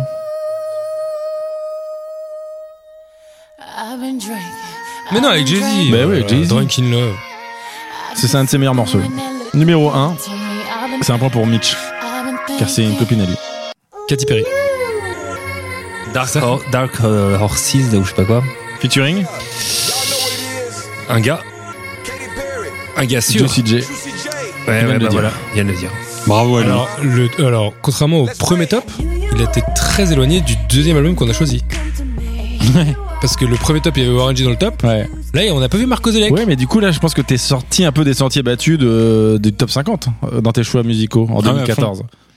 Bah ouais, complètement, mais. euh, Ça a été quoi le premier virage L'élément déclencheur du truc Bah ouais, Enfin, Vanilla enfin, Sky, et non, puis je te dis, il y a mais bah, après, l'album pour, de... après pour diguer. Bah, il y a l'album de Roy Sop, et puis je me souviens aussi qu'après, euh, donc j'écoutais ça, puis j'ai commencé à écouter Red Hot Spencer, j'ai commencé à écouter euh, Sigur Rós, plein de choses comme ça, Explosion in the Sky, etc., machin et tout. À l'époque, il y avait un site, j'ai complètement oublié le nom de ce site, mais il était incroyable, c'est vraiment, ça date de 2002 ou 2003, c'était vraiment les prémices de la musique sur Internet. En gros, il y avait, un- je crois que ça s'appelait, euh, ça ressemblait à Euphoria, le nom, un truc comme ça. Et en gros, c'était une sorte de bulle, et tu tapais le nom d'un artiste dans la bulle. Par exemple, je tapais euh, Marc Kozelek, et ça sortait euh, genre euh, six bulles, et ces six bulles, c'est des artistes similaires. C'est un truc qu'on retrouve aujourd'hui sur Spotify un peu. Et du coup, ça m'a beaucoup aidé à connaître plein de groupes à l'époque, ce truc, parce que je me disais, ok, bah, s'il y a ça et que ça ressemble à ça, c'est que je vais forcément écouter ça et tout. Et j'ai découvert une tonne de groupes en entraînant sur ce site. Ce site n'existe plus aujourd'hui. La question que je me pose, c'est que tu dis, euh, j'ai complètement arrêté d'écouter du rap à cette époque, mais pourquoi ça pouvait pas cohabiter Non, c'est juste que je sais pas, je me suis jamais vraiment posé la question, mais quand je repense, je me dis que euh, bah tu grandis, tu changes d'environnement, tu rencontres de nouvelles personnes. Puis en plus, c'est vraiment l'époque où tu commences à, tu vois, 17, 21 ans, c'est vraiment une période où tu changes énormément quoi. Tu te cherches un petit peu,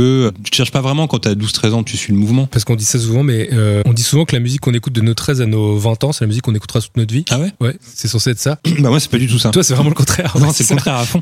Et du coup, euh, je me suis délaissé. Puis après, j'ai commencé à moins m'intéresser euh, au rap. euh, ça me touchait plus. En fait, j'étais plus sensible à cette musique. Puis Est-ce que c'est toujours le cas Vraiment le rap euh, j'écoute plus du tout. J'écoute euh, non, j'écoute plus. Même parce- si c'est devenu la musique dominante et que tu l'entends, que tu le veuilles ou non, en fait, quelque part, Il n'y a rien qui te touche là en rap euh, Euh, non, ou- mais ou des tu vois, vieilles gloires que t'aimes toujours qui sont revenues. Si, il y a hum, un groupe, mon groupe préféré de rap à l'époque, quand j'étais au collège, c'était un groupe qui s'appelait ATK. Ah oui, Et récemment, ils ont sorti un. hum, la suite d'Heptagone, un peu quelque part. Ouais, voilà, ils ont sorti un titre, et en gros, c'était un titre hommage à, je crois, à Fredica, un des rappeurs du groupe qui est mort, et j'ai trouvé ça euh, assez touchant, je trouvais ça cool.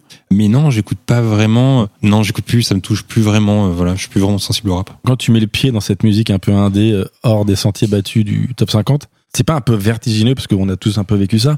Ce moment où tu dis, ok, donc là, il y a un délire invisible qui en fait est un terrain de jeu euh, infini, quoi. Euh, ouais, je, je me pose pas vraiment cette question à l'époque. Je me laisse juste porter par mes sensibilités de l'instant. Euh, Je pense aussi que tu vois que c'est- il y a une sorte de truc comme ça qui est relié aussi à mon enfance. Tu vois, quand à la maison, euh, j'écoutais aussi des titres qui étaient pas forcément permis au collège. euh, bah, je pense qu'il y avait un truc. Tu vois, par exemple, il y a une musique qui m'a beaucoup accompagné quand j'étais enfant et que je continue de trouver formidable aujourd'hui. C'est euh, la musique de GV Tastil, enfin le titre qu'a fait GV Tastil pour Bagdad Café. Je sais que dans mon enfance, j'étais beaucoup plus sensible, par exemple, à ce genre de chansons qu'au rap. Mais j'écoutais du rap et j'aimais écouter du rap. Donc je pense qu'il y avait un truc comme ça de base qui était là en moi et que je creusais pas en fait parce que j'avais pas la possibilité de le creuser là où j'évoluais. Et quand j'ai commencé à pouvoir le creuser de moi-même euh, entre mes 18 et mes 21 ans, bah je pense que euh, c'est là que je me suis vraiment trouvé musicalement. Je pense que par exemple si j'avais grandi dans un autre environnement, j'aurais peut-être pas aimé le rap, euh, je sais pas, tu vois.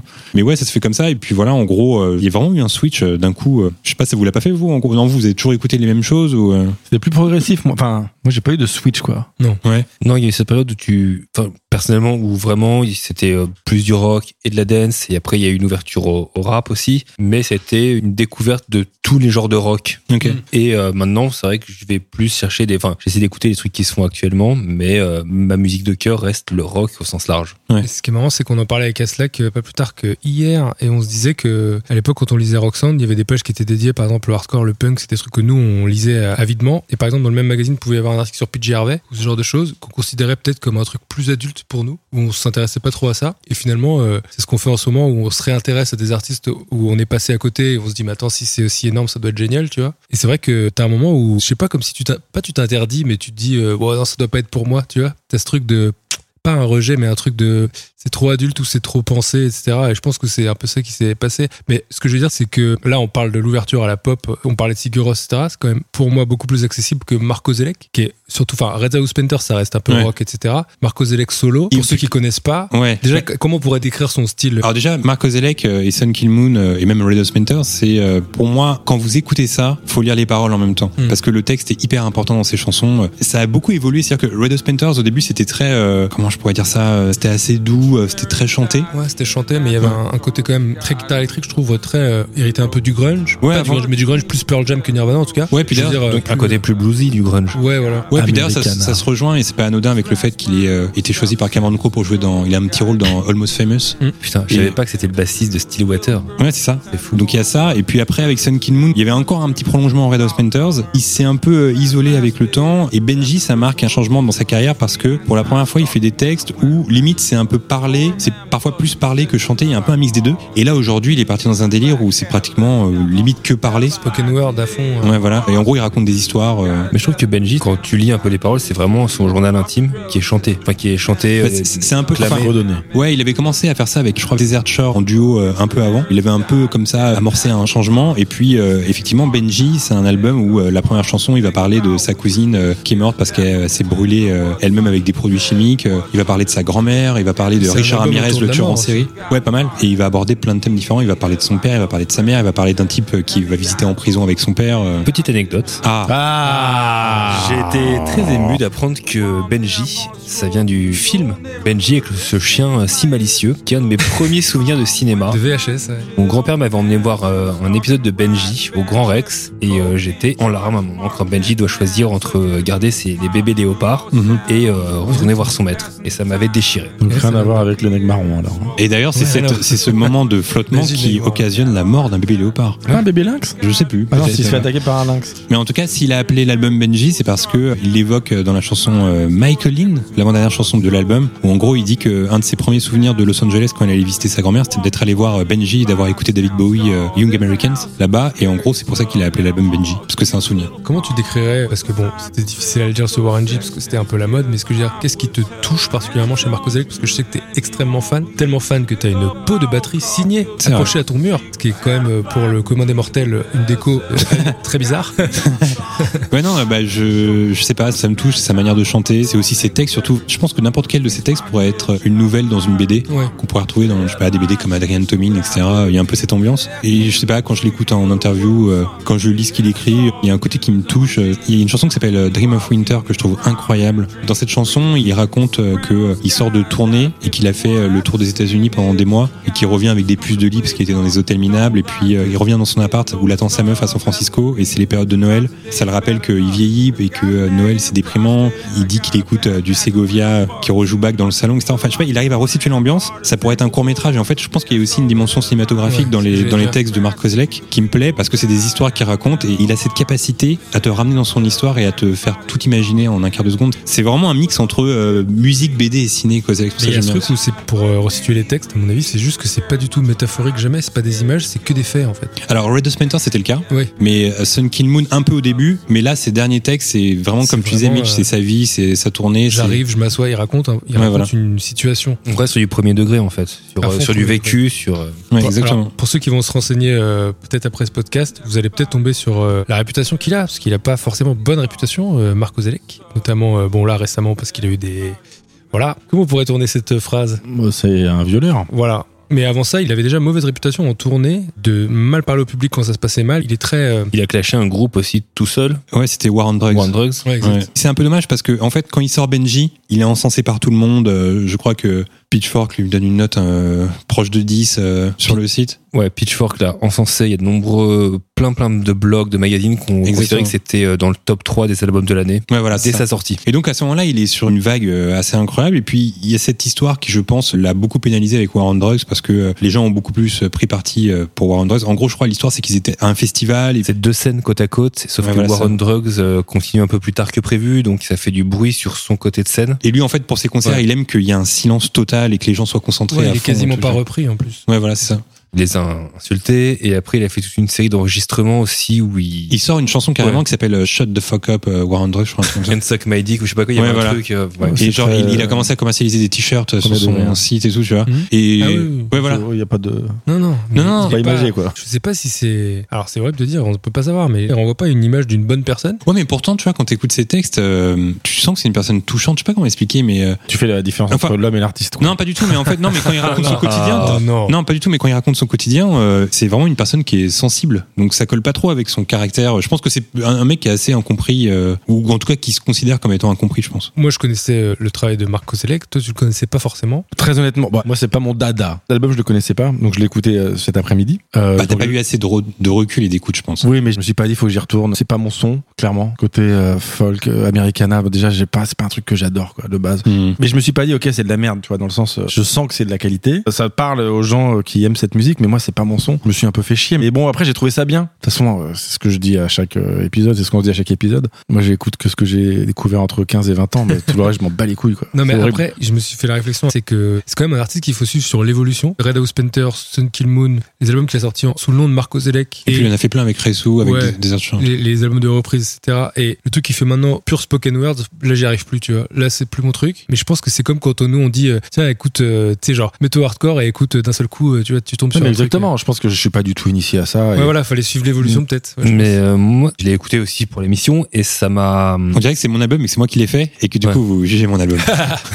Je trouve que tes arrangements sont particulièrement incroyables. non, je l'ai écouté et j'ai trouvé cette sensation d'un, très clairement d'un Dylan un peu moderne, mais ça m'a rappelé The Tallest Man on Earth aussi, qui est un artiste suédois qui incarne une sorte de pseudo moderne Dylan parce qu'il a une voix euh, qui lui ressemble un peu. Mais ce côté euh, americana, triste, que j'apprécie aussi dans les trucs de country, de genre de mecs qui conduisent des 3 tonnes et qui grattent des trucs très tristes. Je peux l'apprécier, là je l'ai pas assez écouté. T'as raison de dire ça parce que les textes de Kozalek, ça pourrait être un peu des films Sundance finalement, tu vois. J'ai cette image de route sans fin avec euh, pas du désert mais plus des forêts et des je sais Mais- pas il y, a une- il y a une sorte de nostalgie de ce qu'il raconte c'est très brut je pense que ça pourrait me toucher si je m'y penchais un petit peu plus Peut-être, mais en tout cas c'est une musique exigeante quand même. Et C'est pour ça que tout à l'heure je disais, c'est une musique qu'il faut écouter en lisant les textes. Voilà, c'est ça. Moi, j'ai Et- pas lu les textes. Alors, Guigui me disait, ouais, mais ça raconte des histoires. Je fais, bon, je vais pas te mentir, mon anglais est pas assez bon pour que l'histoire m'ait cueilli euh, à l'écoute. Mais je pense que c'est une musique exigeante, c'est sûr. C'est une Non, musique sûr. où il faut être un peu initié et c'est pour ça que je vais pas juger en disant euh, ouais, c'est de la merde parce que j'écoute beaucoup trop de musique euh, très exigeante dans le sens où sans initiation les gens trouvent ça affreux. Ouais, ouais. Là, j'ai pas trouvé ça affreux du tout, j'ai trouvé ça agréable,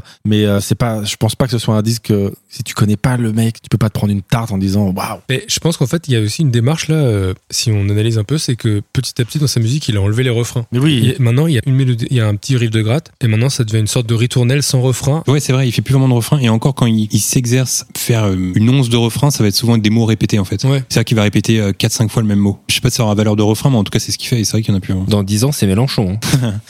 mais non, mais non, mais après, je comprends ce truc. Et c'est pour ça que tout à l'heure, euh, en amorce, j'ai dit, euh, faut être dans le bon mood, faut lire les paroles. C'est pas facilement euh, accessible. Et comme tu l'as dit, Guillaume, pour que ce soit plus accessible, faut commencer par Red Painters parce que euh, c'est chanté, euh, il y a de la mélodie, euh, et c'est plus facile de commencer par ça et après de comprendre un peu l'univers Marco Zelec. Après, j'ai bien aimé la chanson euh, Richard Ramirez Died Today of Natural Causes. Ouais. Et je sais pas si c'est autant par la chanson que par le titre où je me suis dit, quand même, les titres, ils sont d'un premier degré, mais Ouais, ouais. incroyable, quoi. Et dedans, il parle des sopranos d'ailleurs, à un moment. Ouais, c'est vrai. J'ai écouté tout à l'heure, et surtout, euh, ce qui est intéressant avec cette chanson, c'est que Mais limite, ça, limite, ça peut être un peu du rap aussi, euh, Bah Richard ouais. Ramirez. Et la structure, elle est très bizarre parce que la batterie, elle rentre très très tard dans le morceau. Elle rentre très tard dans l'album aussi. hein. Ouais, il y en a pas vraiment beaucoup. Et juste C'est avant vrai, ce ça- morceau, après, elle arrive la à, fin est cool. à Faut 4 pas- minutes. Faut quoi. pas oublier que Richard Ramirez est aventureux en série. hein. Oui, bien sûr. Oui, c'est vrai. Non, Non, mais- en, en gros, en gros, dans cette euh, chanson, il raconte que quand on est américain, alors pour nous français non, mais il dit quand on est américain, chaque personne sait ce qu'il faisait quand il a appris l'arrestation de Richard Ramirez et, et la mort de Richard Ramirez. Parce que c'est un truc qui avait tellement traumatisé les États-Unis. D'ailleurs, on a pu le voir avec la série docu sur Netflix euh, brillante qui est sortie récemment. Ça s'appelle Night Stalker pour ceux qui veulent le regarder. Exactement. Et en gros, il raconte ça. Et plus que de raconter l'histoire euh, du jour de l'arrestation et de la mort de Richard Ramirez, c'est euh, comment était le monde à ce moment-là, comment euh, vivaient les gens, etc. Donc voilà, encore une fois, c'est raconter une histoire. Quoi. Si on revient un peu à toi, parce qu'on parle beaucoup de Marco Zelec, mais on est là pour parler de toi. À l'époque où tu découvres euh, Red House Painters, etc., est-ce que c'est ton époque euh, Canada ou c'est avant Non, c'est beaucoup avant. C'était en 2000. Moi, je suis parti vivre au Canada en 2008. Ok. Donc euh, j'amorce un changement comme ça et au début euh, bah, je commence à écouter euh, toutes sortes de musique. Après j'ai eu vraiment une période pendant 2-3 ans où euh, j'étais très euh, post-rock. J'écoutais que ça, j'écoutais beaucoup, bah, je disais tout à l'heure Explosion in the Sky, euh, Mogwai aussi beaucoup à fond. Ok. Godspeed. Euh, Godspeed. ouais, exactement. Bah, toute constellation. ouais voilà, donc tout ça je l'écoutais C'est vraiment à pour ça fond. que t'es parti euh, à Montréal non, bah, on peut vraiment le lien. Ouais, C'était juste pour placer que je savais d'où. Tu, bah oui, tu savais. que- et euh, du coup voilà. Et puis il y avait un truc aussi où euh, à partir de Montréal, j'ai commencé, enfin un peu avant, à consommer euh, un peu comme toi euh, à Slack. Où j'avais une période où je me contentais des artistes que j'appréciais. Donc j'attendais que leur album sorte, mais je creusais pas assez. Et puis après euh, quand je Alors, J'ai pas compris. non, parce que, non, mais- non, parce que toi tu disais ouais moi j'avais que des trucs de que quand Tu ne j'avais fais, tu ne 15 fais 20 ans. plus aucun effort maintenant. non, ce que je veux dire, c'est qu'aujourd'hui, si, si j'ai pas le hook qui me prend, euh, je vais pas, je vais pas creuser. Je vais, j'ai pas Alors, le temps. alors, M- Même vestimentairement parlant, t'es en pantoufle quand même. on Ouais, peut c'est le- bon, ceci, j'ai pas évolué depuis 20 ans, ça c'est vrai. Non mais bien évidemment c'est pas ce que je veux dire mais tu as t'as compris. Tu l'as dit, d'ailleurs. non, tu l'as dit, t'inquiète. C'est- c'est- Après, c'est enregistré, et c'est humiliant, mais. Non, mais en gros, euh, en gros, c'est à partir du moment où, euh, je sais pas si on va y revenir après, mais quand j'ai commencé à faire de la photo, là, j'étais vraiment Mm. à fond. euh, J'essayais de découvrir le plus de groupes possible. Mais d'ailleurs, pour ceux qui ont lu le livre, il y a la période photo dans le livre, mais pour ceux qui l'ont pas lu, donc t'es devenu euh, photographe de groupe. Et ceux qui veulent pas lire le livre, il y a la vidéo euh, Tabs où tu fais Ah tout oui, ce- exactement. Oui, c'est vrai. Mais lisez le livre et achetez-le quand même. Ouais, achetez-le. Même si vous le lisez pas d'ailleurs, achetez-le. Dernière semaine à Montréal, je suis sur le point de rentrer à Paris. Ouais, à partir des années 2000, j'ai commencé à écouter pas mal euh, un artiste qui s'appelle Joseph Arthur, Quel homme. que j'aimais beaucoup. Tu connais Joseph Arthur, un truc Alors j'avais adoré son premier album. Il est cool, hein Très, très Et je cool. crois que c'est Peter Gabriel qui le produit, son premier album. Exactement. Ouais. Et j'avais comme ça une, une passion pour Joseph Arthur. Et en fait, il passe, il y avait le festival de jazz à Montréal, et il passe là-bas pour une date. Et moi, j'avais commencé à trafiquer un peu un appareil photo. Et euh, l'idée, c'était de reproduire des photos euh, paranormales, parce que j'avais un livre de paranormal quand j'étais petit, de reproduire un peu des photos en noir et blanc avec un grain spécial, un peu mélancolique, un peu inquiétante et tout. Et j'avais créé cet appareil photo, et je m'exerçais en, faisant- en reproduisant des photos paranormales. Et il y a Joseph Arthur qui est de passage à Montréal, et je me dis, bah pourquoi pas le tenter, et pourquoi pas essayer de le prendre en photo et tester sur un, Un modèle vivant. un modèle vivant. ouais. Et inspirant. J'y vais comme ça, au débeauté comme ça, j'envoie un message à son manager, je trouve ça sur internet. Et le mec me dit, bah, Joseph Arthur a vu les photos, il trouve ça cool, euh, ok, on le fait demain. Et j'avais trouvé ça formidable, et puis je m'étais dit, ok, waouh, grosse pression. En plus, un mec comme ça que t'adores, comme ça, tu dis, waouh, c'est fou, tu sais, c'était ma première séance photo. Bien avant Insta. Ouais, bien avant Insta, donc à ce moment-là, en 2008, et. Tu vois, euh, Tout ça, c'est pour remplacer par un filtre ta merde d'appareil. Ouais, c'est ça. Et en fait, du coup, il fallait que je travaille dans un, ce qu'on appelle euh, l'heure magique, ce que Terrence Malick a appelé l'heure magique. Donc ça dure euh, 15 minutes, c'est entre le moment où euh, le jour euh, se couche, euh, la nuit arrive, mais on ne sait pas vraiment s'il fait jour ou s'il fait nuit. Et c'était dans ce moment-là que je prenais mes photos pour mon grain d'image. Je suis allé dans une forêt, euh, je me suis comme ça assis dans le taxi à côté de lui, je trouvais ça très impressionnant. Puis en plus, il a, Joseph Arthur, il a un peu une attitude un peu genre euh, star, euh, rock, etc., machin à fond. Et on est allé dans cette forêt comme ça, il y avait juste lui et moi. euh, Je l'ai pris en photo, ça a duré 15 minutes. Il parlait pas trop. euh, je sais pas, c'était un peu hors du temps, c'était un peu fou. Puis à un moment donné, il m'a dit à la fin, la seule phrase qu'il a dit, euh, ouais, il y a trop de moustiques, euh, je suis fatigué, on y va. Puis euh, on a pris un taxi, puis après je l'ai vu en concert le soir et ça a été mes premières photos et c'est comme ça que j'ai commencé à être euh, photographe à cette époque-là. Puis après, ça a accompagné, ça a été mon métier de 2010 à 2015. Voilà. C'est ça. Et du coup, est-ce que les artistes que tu as pris en photo, tu les prenais pour euh, V Magazine, mais est-ce que tu les écoutais tous Est-ce que tu les connaissais tous avant de les prendre en photo Comment ça se passait pour les choisir Ouais, en fait, ce que je faisais, c'est que euh, c'est une période où euh, je me suis dit, ok, bah, j'ai encore plus creusé et euh, j'allais sur tous les sites. euh, j'ai essayé de découvrir le plus de groupes possible. J'ai essayé de vraiment tout écouter. Tu vois, sur des sites comme, euh, je crois, il y avait- à l'époque, j'étais beaucoup sur Brooklyn Vegan. Je sais pas si ça existe encore Ouais, aujourd'hui. ça existe encore, ouais. Ouais, Brooklyn Vegan, euh, bah, Pitchfork forcément. Enfin, je sais Gorilla pas, versus Beer. Gorilla versus Beer, j'allais à fond aussi. Ah Et, euh, putain. ouais, oh là t'inquiète. là. Ouais, il était cool. Je me demande s'il existe encore ce Ça site. existe encore, je les suis sur Insta. figure. Ah bah, tu vois. Et J'allais sur ces trucs et j'écoutais, j'essayais de découvrir au moins 4-5 euh, groupes euh, par jour, j'en écoutais plein, puis après je regardais les dates qu'il y avait à Paris. Et puis euh, l'idée c'était toujours de prendre en- quand même en photo des groupes euh, dont je trouve la musique cool quand même. Puis voilà, ça se fait comme ça. Et puis euh, il y a eu une période où je prenais entre 3 ou 4 groupes en photo par semaine. Et après j'ai commencé effectivement à travailler pour euh, V Magazine, qui est un magazine new-yorkais. Et en gros l'idée c'était de montrer une photo chaque semaine avec un petit texte. J'écrivais un petit texte à côté euh, qui euh, racontait un peu l'ambiance de la rencontre avec l'artiste, une petite nouvelle. Quel ben. parcours. Quel parcours, mais si je peux rebondir sur euh, la tête de l'appareil que t'avais, parce qu'il y a aussi ce truc-là où t'arrives devant un artiste, mais en fait t'as un appareil euh, numérique de petite taille, bon il y a des fils un peu partout, Ouais, parce qu'en fait, ce que j'ai fait, c'est que à l'intérieur, j'ai enlevé des trucs. Enfin, pendant un an à Montréal, je m'étais renseigné à fond, je regardais des tutos sur YouTube et tout, euh, je lisais des bouquins sur comment trafiquer un appareil photo et tout. Et en fait, ce que j'avais fait, c'est qu'à l'intérieur, j'avais euh, intégré une sorte de mini lampe minuscule pour que ce soit la seule source de lumière à l'intérieur de l'appareil. Et du coup, il y avait des fils qui sortaient un peu. J'avais soudé des trucs sur l'appareil. On aurait dit une sorte de petite bombe ou un truc un peu bizarre. Puis je pense que ça m'a aidé aussi parce qu'à chaque fois que je sortais mon appareil, les artistes ils me disaient mais attends c'est quoi ce truc et tout, euh, je vais prendre en photo ton appareil, mais attends c'est quoi donc euh, ça créait un peu la curiosité, c'était cool. Je me souviens il y a une anecdote là-dessus. J'ai une anecdote. euh, à ce propos. il y avait un petit truc où euh, pas de réaliser ses rêves, mais euh, l'idée c'était de prendre en photo des groupes dont j'admire le travail et ça je trouvais ça génial parce que ça me permettait de les rencontrer et en plus de les immortaliser via mon appareil photo je trouvais ça fou et j'avais commencé à avoir un switch de musique avec Sigoro et ça tombe bien parce que euh, en 2011 2012 je sais plus je les prends en photo et c'était au dernier étage d'un hôtel de luxe à République celui à côté de Gosport euh, C'était le Holiday Inn et maintenant c'est devenu le Royal Crown. peut-être et du coup je me souviens qu'ils Je avaient fréquente les hôtels. Ouais. Hum, bravo c'est une anecdote Ah, Sigur Rós que t'avais mis dans ta première sélection euh, pour l'émission d'ailleurs. Oui, c'est vrai. Ouais. Et après, j'ai changé. Et du coup, euh, je vais faire la séance auto dans leur chambre d'hôtel. Ils avaient pris la suite tout en haut, qui était immense tout en longueur. Ils avaient fait un truc que je trouvais formidable, enfin, que je trouvais incroyable. Ils avaient ramené leur studio d'enregistrement d'Islande à Paris. Ils étaient, euh, je crois, ils Fauché passaient, ils Non. passaient- non, non.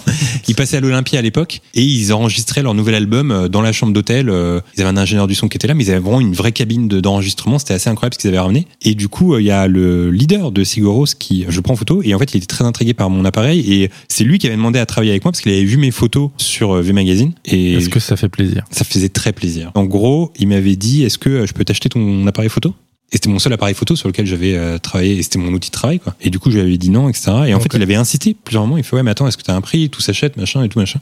Et je lui avais dit non et tout et j'avais répondu à un truc que j'avais trouvé génial sur Insta, donc en fait, c'est un peu bidon, un truc en anglais du genre euh, je te l'échange contre ton talent. En gros, je l'avais sucé un petit peu. hein. Et si je t'achètais- et si je t'achetais tes cordes vocales. Ouais, voilà. Genre, te je l'échange contre, ton talent, etc. Je sais plus ce que, non, mais je sais plus, j'avais dit un truc comme ça, mais que c'était plus cool que là quand tu l'as dit.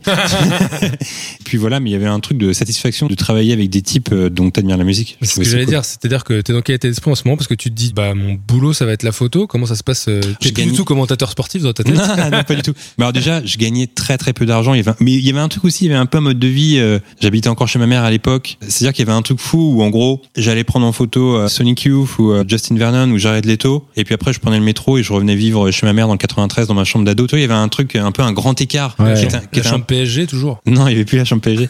Mais du coup, il y avait un grand écart un peu badant où, euh, où tu vois, tu vas dans l'extraordinaire pendant euh, deux heures et tu reviens dans le. Ça te fout la rage, ça Ou t'es OK avec ce grand écart Bah, en fait, ça crée une sorte de confusion parce que la journée, tu vas prendre euh, Jared Leto en photo et le soir, euh, t'as 27 ans et tu rentres de Montréal et t'as pas encore trouvé d'appart, etc. Et tu rentres chez ta mère et puis il y a ta mère qui fait JB à table, machin et tout. Tu sais, il y a un tel grand écart entre prendre Jared Leto à 15 heures et ta mère qui t'engueule parce que t'as pas vidé le Je suis vaisselle. sûr que la mère de Jared Leto, elle lui fait encore Jared à table. Là, tu crois? Non, je pense Bien pas, hein. sûr. Peut- peut-être pas. il y avait ce truc où je me disais, euh, tu vois, c'était un peu euh, confus Hmm. tu vois, dans mon esprit. Mais il y avait aussi une forme de fierté parce que je me souviens d'un truc. Elle capte pas, toi, ce que tu vis à ce moment-là Non, elle est même vénère que je fasse ça parce que je gagne pratiquement pas d'argent. Là, je crois que le. C'est pas un vrai métier, quoi. Oui, voilà, déjà il y a ça. Photographe quand même. Et aussi euh, V Magazine, je crois que ça me faisait gagner. Donc il y avait deux parutions par mois. Non, quatre parutions par mois, c'était une par semaine. Et je crois qu'en tout, je gagnais 250 euros ou 300 euros par mois Peu. avec ça. Très peu, oui, effectivement. T'avais pas de Et- manager, j'imagine. Non, pas de manager. et voilà. Et Je pense que les photographes, ils gagnent plus en général. Bah non, mais après, non, mais après, euh, je vendais des photos euh, quand je travaillais avec des groupes, euh, ils achetaient pour des pochettes d'albums ou Ah alors ouais, non, pour mais je des sais. euh, pour de la promo, etc. Donc euh, là, ils me payaient, il y avait un contrat et tout, mais je gagnais franchement max par mois, je devais gagner euh, entre 900 et 1000 euros, quoi. Tu vois, c'était rien. Après, est-ce que ça aide pas aussi à garder les pieds sur terre Peut-être de voir ce côté euh, glamour. Non, mais euh, même sans ça, strass- même sans ça, j'aurais regardé les pieds sur terre parce que je pense que c'est dans mon caractère de, je m'emballe jamais. Je pense que c'est aussi l'âge, tu vois. T'es toujours pote avec Mehdi Ah, Bien sûr. Bah, Voilà. Il y avait ce truc où, euh, pour répondre à ta question à Slack, euh, un jour je prends en photo euh, un groupe qui s'appelle Tennis, et puis Quel il me, groupe il me recontacte il y a quelques temps après pour me dire bon bah voilà j'ai bien on t'annonce que euh, on va utiliser euh, ta photo pour notre prochain album, donc je vais trouver ça formidable. Et un jour, je suis chez moi dans ma maison, donc dans ma chambre d'ado chez ma mère. Je me souviens j'étais euh, assis sur mon lit, puis j'avais le laptop sur mes genoux, et en gros euh, il y a le manager de Tennis qui m'envoie un message pour me dire euh, bah euh, regarde, euh, je crois que c'est sur NBC, non c'est pas NBC, Bon, en tout cas Letterman, et il me dit regarde Letterman euh, ce soir. Alors moi je pouvais pas le regarder parce que j'étais en France, et le lendemain matin je regarde la rediff sur le site, et je vois euh, David Letterman qui tient la pochette d'album, donc ma photo en gros entre ses mains, et je vis ce moment complètement seul en fait, parce que et puis en plus à l'époque j'étais pas sur les réseaux, j'étais pas sur Insta, j'étais pas sur Twitter, pas sur Facebook, j'avais rien. Et il y a ce truc de vivre ce moment tout seul où t'es dans ta chambre d'ado chez ta mère dans le 93, et là tu vois David Letterman en train de tenir ta photo entre ses mains, parce qu'après il y a aussi euh, Jay Leno et Conan O'Brien qui l'ont fait. Et tu sais il y a un moment de hum, je sais pas de fierté, mais en même temps tu peux le dire à personne. Tu vois. Mais ta famille, elle est fière à ce moment-là ou Non, pas du tout. Non. Pas du tout. tu parce lui que- montres à ta mère quand même le- les fo- l'image. oui, mais c'est- elle s'en fout complètement. Oui, mais je pense- Là, je pense là, que ça veut, ça veut rien dire. oui, ça veut rien dire. Là, je remercie, je tiens Letterman, il tient. C'est je- qui Letterman Et, et Mehdi, Ouais. il dit quoi mais, euh, mais non, mais en fait, il y a aussi un, il y a aussi un truc où tu vois, comme tu. euh, Tu dis, dis à ton pote quoi. Ouais, non, je dis à mon pote, mais tu vois, il y a un truc où, euh, comme en plus, c'est la musique qu'écoutaient pas forcément euh, mes Ouais, mais proches. Letterman, euh, il est huge quand même. Non, franchement, en tout cas, j'ai ce souvenir où euh, ça avait pas de personne en vrai, tu vois. Mais je pense qu'en France, à l'époque, Letterman, c'est pas non plus. euh, Non, c'est une- pas connu. une star. Il faut attendre qu'il y ait vraiment YouTube partout et qu'il y ait toute la musique Hmm. qu'il a fait jouer. Et même encore aujourd'hui, j'ai l'impression que les gens. Netflix l'a un peu sauvé. Ouais. Le nom. Mais Mm. du coup, voilà, il y avait ce truc de se dire, euh, je savais pas trop euh, ce que voulait dire ma vie à ce moment-là, tu vois. Parce que je me dis, ok, j'habite chez ma mère, je suis dans ma chambre d'ado, il y a Letterman qui monte ma photo, euh, vend des millions d'Américains, mais en même temps, je gagne euh, pratiquement que dalle par mois. Tu sais, il y avait un truc où j'avais l'impression d'avoir fait un truc extraordinaire dans un élément tout à fait ordinaire, tu vois. Oui, mais ce qui est fou, c'est que t'es devenu photographe, mais que t'as construit cet appareil, mais la photo, à la base, c'est pas quand même un truc qui te passionne. Ce que je veux dire, c'est que c'est l'outil qui t'a créé un métier. Tu vois ce que je veux dire Non, pas vraiment, parce qu'il y a aussi ce rapport à l'image, tu vois. Oui, euh, mais avant, tu faisais pas de photos, avant de trafiquer un appareil. Pas du tout. Et du coup, là, tu t'es dit, d'un seul coup, bon, ça y est, maintenant, je suis photographe, mais. Non, parfois, tu sais, ça part de rien en vrai. Mais à quel moment tu t'es dit, tiens, je vais trafiquer un appareil Évidemment, pas pour photographier des groupes, c'est pas ça le but à la base, mais je veux dire, c'est pas un passe-temps où tu te dis, tiens, ce soir, je vais démonter un appareil numérique mais tu vois, en et je fait- vais mettre une ampoule dedans. Et... Mais ce que, ce que tu dis, c'est hyper intéressant parce que pour nous tous, souvent, on fait des choses qui occupent nos vies euh, et ça part d'un rien, d'un détail, tu vois. Et si ce détail n'avait pas existé, bah, rien n'existerait. Et par exemple, quand j'étais à Montréal, je me souviens vraiment de comment ça s'est produit. J'étais sur YouTube, enfin sur Internet, sur Google. D'un coup, comme ça, un soir, je me suis souvenu d'un livre que j'avais quand j'étais petit qui s'appelait Les phénomènes inexpliqués. À l'intérieur, il y avait des photos en noir et blanc, de fantômes, de trucs en lévitation, etc. C'est un truc qui m'avait assez traumatisé quand j'étais petit parce que j'avais lu ça très jeune. Et donc, je vois ça, je me dis, bon, on voit plus vraiment des photos avec ce grain d'image aujourd'hui parce que les appareils photos ont changé, etc. Et là, je me dis, ce serait cool de reproduire ces photos, mais juste vraiment pour amuser, tu vois, de refaire des photos, mais avec quel appareil Parce qu'il n'y a plus d'appareil. Donc, au départ, je voulais m'acheter des appareils argentiques, reproduire ça, mais finalement, les pellicules, ça coûtait cher, le développement aussi et tout. tu vois. Après, j'ai commencé à me renseigner comme ça, de fil en aiguille, puis j'ai commencé à regarder un tuto, puis deux, puis j'ai commencé à trafiquer mon truc, puis après, j'ai pris en photo des trucs qui rappelaient ce livre-là, euh, puis ça s'est vraiment fait de fil en aiguille. Mais si ce soir-là, je ne m'étais pas souvenu de ce livre, je n'aurais jamais fait de la photo, probablement. T'aurais fait quoi Bah, j'aurais essayé d'être commentateur sportif. C'est ça Mais non, je sais pas ce que j'aurais fait, mais en tout cas, j'aurais fait quelque chose en lien avec euh, l'artistique parce que euh, on n'en a pas parlé, mais en 2000, euh, j'ai fait de la scène justement avec mon Mm. pote Mehdi encore. On écrivait des sketchs, etc. Donc, en fait, très vite après l'école, et puis même quand j'étais au collège euh, et en école primaire, j'avais ce truc d'écrire des histoires et tout. Donc, je pense que j'ai toujours eu ce truc de vouloir euh, raconter des choses ou montrer des choses. Je pense que j'aurais fait un truc comme ça, mais j'avais toujours ce truc d'être relié quoi qu'il arrive à l'artistique. Ce qui est marrant, c'est que tu disais que t'écoutais un peu du rap pour te sentir intégré, enfin pour faire comme les copains, quoi. Et tu te mets à écouter donc cette musique euh, un peu plus indépendante, confidentielle et exigeante. Quand tu le racontes ça, on a l'impression que tu te sentais un peu seul dans ton délire. De photos, tu veux dire Non, de cette culture. Ah mais complètement, c'est-à-dire que ça c'est un truc, euh, je vais pas dire que j'en ai souffert, pas du tout, hein. mais cette musique-là, euh, j'étais seul à écouter en tout cas ce que j'écoutais. Et j'avais personne à qui dire, euh, Ah bah t'as vu ça, ce qui vient de sortir, machin, blablabla et tout. Je me souviens qu'une de nos premières discussions avec Guillaume, on s'est rencontrés dans les studios Dailymotion en 2014, ça va être 2014 Ouais, bah du coup, à la sortie de Benji. bah, c'est ça, exactement. Tu vois. Et on avait une discussion, il m'avait parlé d'un artiste que j'écoutais, alors je sais plus si c'était Elvis Presley ou un truc comme ça. Évidemment, on se détestait au début. Ouais, c'est vrai qu'on savait Voilà. pas. lui. Et en, fait, et en fait, il m'a parlé d'artistes, Ouais. et en gros, on s'est rendu compte La qu'on avait- mauvaise rom-com. on s'est rendu compte qu'on avait plein de points communs et ce qui était assez incroyable, c'est que je pense, et même toi Slack d'ailleurs, vu que t'étais aussi avec Guillaume sur le programme euh, 60 Seconds Left, Ouais. Bitfork. Tu vois. Euh, en fait, il y a plein de séances photos que j'ai eues avec des artistes qui étaient sur les mêmes dates que vous quand vous les avez interviewés. Donc il y a de fortes chances qu'on se soit croisés dans des salles sans se connaître. Mm, mm. Et voilà, et, et ce qui est aussi incroyable, c'est qu'un jour j'ai pris en photo un groupe qui s'appelle euh, We Love Band. We have been. Euh, We Have Band, pardon. Et Guillaume euh, jouait en première partie ce soir-là, donc c'est Ouais, quand même assez Total War, incroyable. ouais. Donc Mais j'étais là, alors- donc je t'ai vu sur scène en vrai, parce que je me souviens de la première partie. Après, il faut qu'on- juste qu'on réexplique, euh, parce qu'on n'en a jamais parlé en fait. Avec Aslak, on avait un programme sur Pitchfork qui s'appelait 60 Seconds Left. J'ai jamais parlé dans ce podcast. Non. C'est incroyable. Mais même nous, entre nous, on en parle rarement. Nous, on donc, euh, invite euh, des Oh, Pourtant, gens c'est pour un parler super d'eux, programme. mais on parle pas de On ne nous. se livre non, pas. hein. C'était pas terrible. Non, si, si, moi je me souviens quand j'ai les a rencontré tous Guillaume pour la vus. première fois, une des premières conversations qu'on a vues, et je savais pas que c'était lui, j'ai dit, euh, une émission que j'aime bien, enfin un format que j'aime bien sur euh, YouTube, Pitchfork, qui s'appelle 60 Seconds Left, il me fait, bah c'est moi, Je fais, c'est incroyable ça. En plus, Ouais. Pour moi, je pensais que c'était des Américains qui faisaient ça, tu vois. Bah, C'était filmé à l'américaine. Hein. Non, mais alors du coup, pour Avec ceux, deux pour ceux qui 7D. connaissent pas, qu'est-ce que c'était ce programme alors Bah, L'idée, c'était de se dire, euh, on va filmer des artistes pendant 60 secondes et peu importe ce qu'ils font, c'est leur minute à eux. Et l'idée, effectivement, c'est que les premiers, ils savaient pas vraiment quoi faire. Et puis finalement, de fil en aiguille, à force, le programme, vu qu'il était sur Pitchfork, bah, au début, il était pas sur Pitchfork, mais une fois qu'il était sur Pitchfork, les gens, ils se sont dit, ah bah tiens, lui, il a fait ça, lui, il a fait ça, nous, on fera ça, etc. Et ça donnait des idées aux artistes. L'idée, c'était d'en avoir plein. Parce qu'évidemment, euh, 60 secondes chronométrées. Et c'était un peu le délire d'Andy Warhol, la minute de Est-ce que vous pouvez nous expliquer chacun le contenu de votre épisode préféré de 60 Seconds Left Ah on a changé de podcast. Mon épisode préféré, c'est celui de Health. Ouais, c'est ce que j'allais dire. Où, Alors, pourquoi bah, C'est les seuls qui se sont vraiment mis la pression après avoir vu euh, Tyler the Creator euh, dégueuler euh, devant les caméras euh, à Primavera. Ouais. Il y a un des membres qui récitait le nombre pi de mémoire. Enfin, en tout cas, c'est comme ça qu'était la mise en scène. Tout ça en plan séquence, hein, 60 secondes, ça se fait vite. Et il y a un autre membre du groupe qui est arrivé et qui lui mettait une énorme tarte dans la gueule. Ouais, Voilà. Et pendant ce temps, il y avait les deux autres où- qui se brossaient les cheveux derrière. Et c'est en face du point éphémère. En fait, quasiment à chaque fois qu'on faisait des Français, c'était au point éphémère parce que tous les trucs indés, c'était chez Super et ça passait au point éphémère. Mm. Et voilà, et ça a duré 2-3 ans. Mais bon. Après, Il y a- pour, il y a- euh, Moi, mon épisode préféré, c'était celui de Suns. J'aime beaucoup celui-là. On voit un ah, type, je dans crois, la qui, salle se- de bain. ouais, je ouais. crois qu'il se rase devant le miroir. Ouais, ouais, c'est et il y a pas un mal. type qui chante derrière. Il Je- je sais pas était pourquoi avec c'est- son synthé, là, il faisait de la Ouais, musique. C'était mon épisode préféré celui-là. Et à l'époque, je connaissais pas Suns et je m'en suis voulu parce qu'il nous avait proposé une place pour le concert le C'est soir. très cool, Suns. Et je connaissais pas et je pense que c'est un des rares albums que j'ai découvert après mes 20 ans dont je parlais tout à l'heure qui m'a mis une énorme tarte. Et ben j'étais à ce concert, figure-toi. Et ben on s'est vraiment croisés un peu. Non, Ouais, on s'est non, mais croisés c'est- un peu Mais comme ça. vraiment le mot croisé. Mais bon, pour euh, minimiser un peu le côté euh, sexy second left, euh,